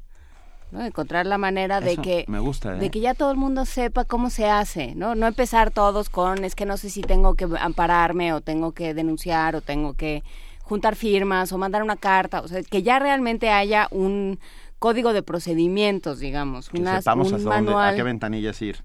A qué dónde- ventanillas ir, con quién hablar, quién eh, eh, eh, recoger ejemplos que hayan funcionado, modelos que nos permitan armar un modelo de ciudadanía y de organización ciudadana. Que se pueda Muy bien. replicar en todas partes. Mil gracias a todos los que nos han escrito. Gracias a la Fresa Culta que dice saludos cariñosos y gracias por una gran semana. Gracias a todos ustedes por haberlo hecho. ¿Qué tenemos el lunes? Tenemos, vamos a tener muchas cosas. Vamos a hablar de dos especies en peligro de extinción. Uno, los cactos, dos, las lenguas. Las lenguas. Vamos a hablar en nuestro arranque de, medio ambiente, vamos a hablar sobre cactos en peligro de extinción, qué es, eh, cómo se ven amenazadas estas especies, qué podemos hacer y también la vida de las lenguas para nuestra mesa del día, cómo podemos cómo, cómo funcionan las lenguas, todas tienen la misma forma de, de vivir, todas nacen, evolucionan, crecen y mueren, o no, o se convierten en otra cosa. O se hacen meme y desaparecen. Exactamente, Ajá. vamos a hablar con, em, con el doctor Leopoldo Baliñas de la Academia Mexicana de la Lengua, joya. Que es una, una Ay, joya. Una joya. Estoy de acuerdo. placer. Pero, y también vamos a hablar con Salvador Camarena y vamos a hablar sobre bombas H en Corea del Norte. Sí, no, ¿por qué? ¿Y de Ah, dónde salió? Así, esa así es, primer movimiento. O sea, Así. eso quiere decir, si hacemos una revista, en el mejor sentido de la palabra, donde entra todas esas maneras de ver al mundo. Por supuesto, desde la universidad. Gracias, Juana Inés de esa. Gracias a todo el equipo de producción que hizo posible y que hace posible todos los días primer movimiento.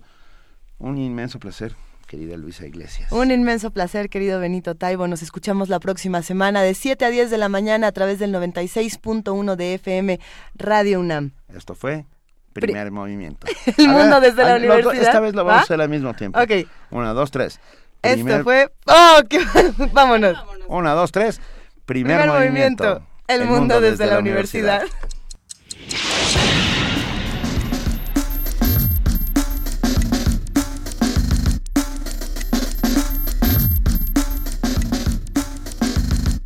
La Coordinación de Difusión Cultural de la UNAM y Radio UNAM presentaron Primer Movimiento. El mundo desde la universidad.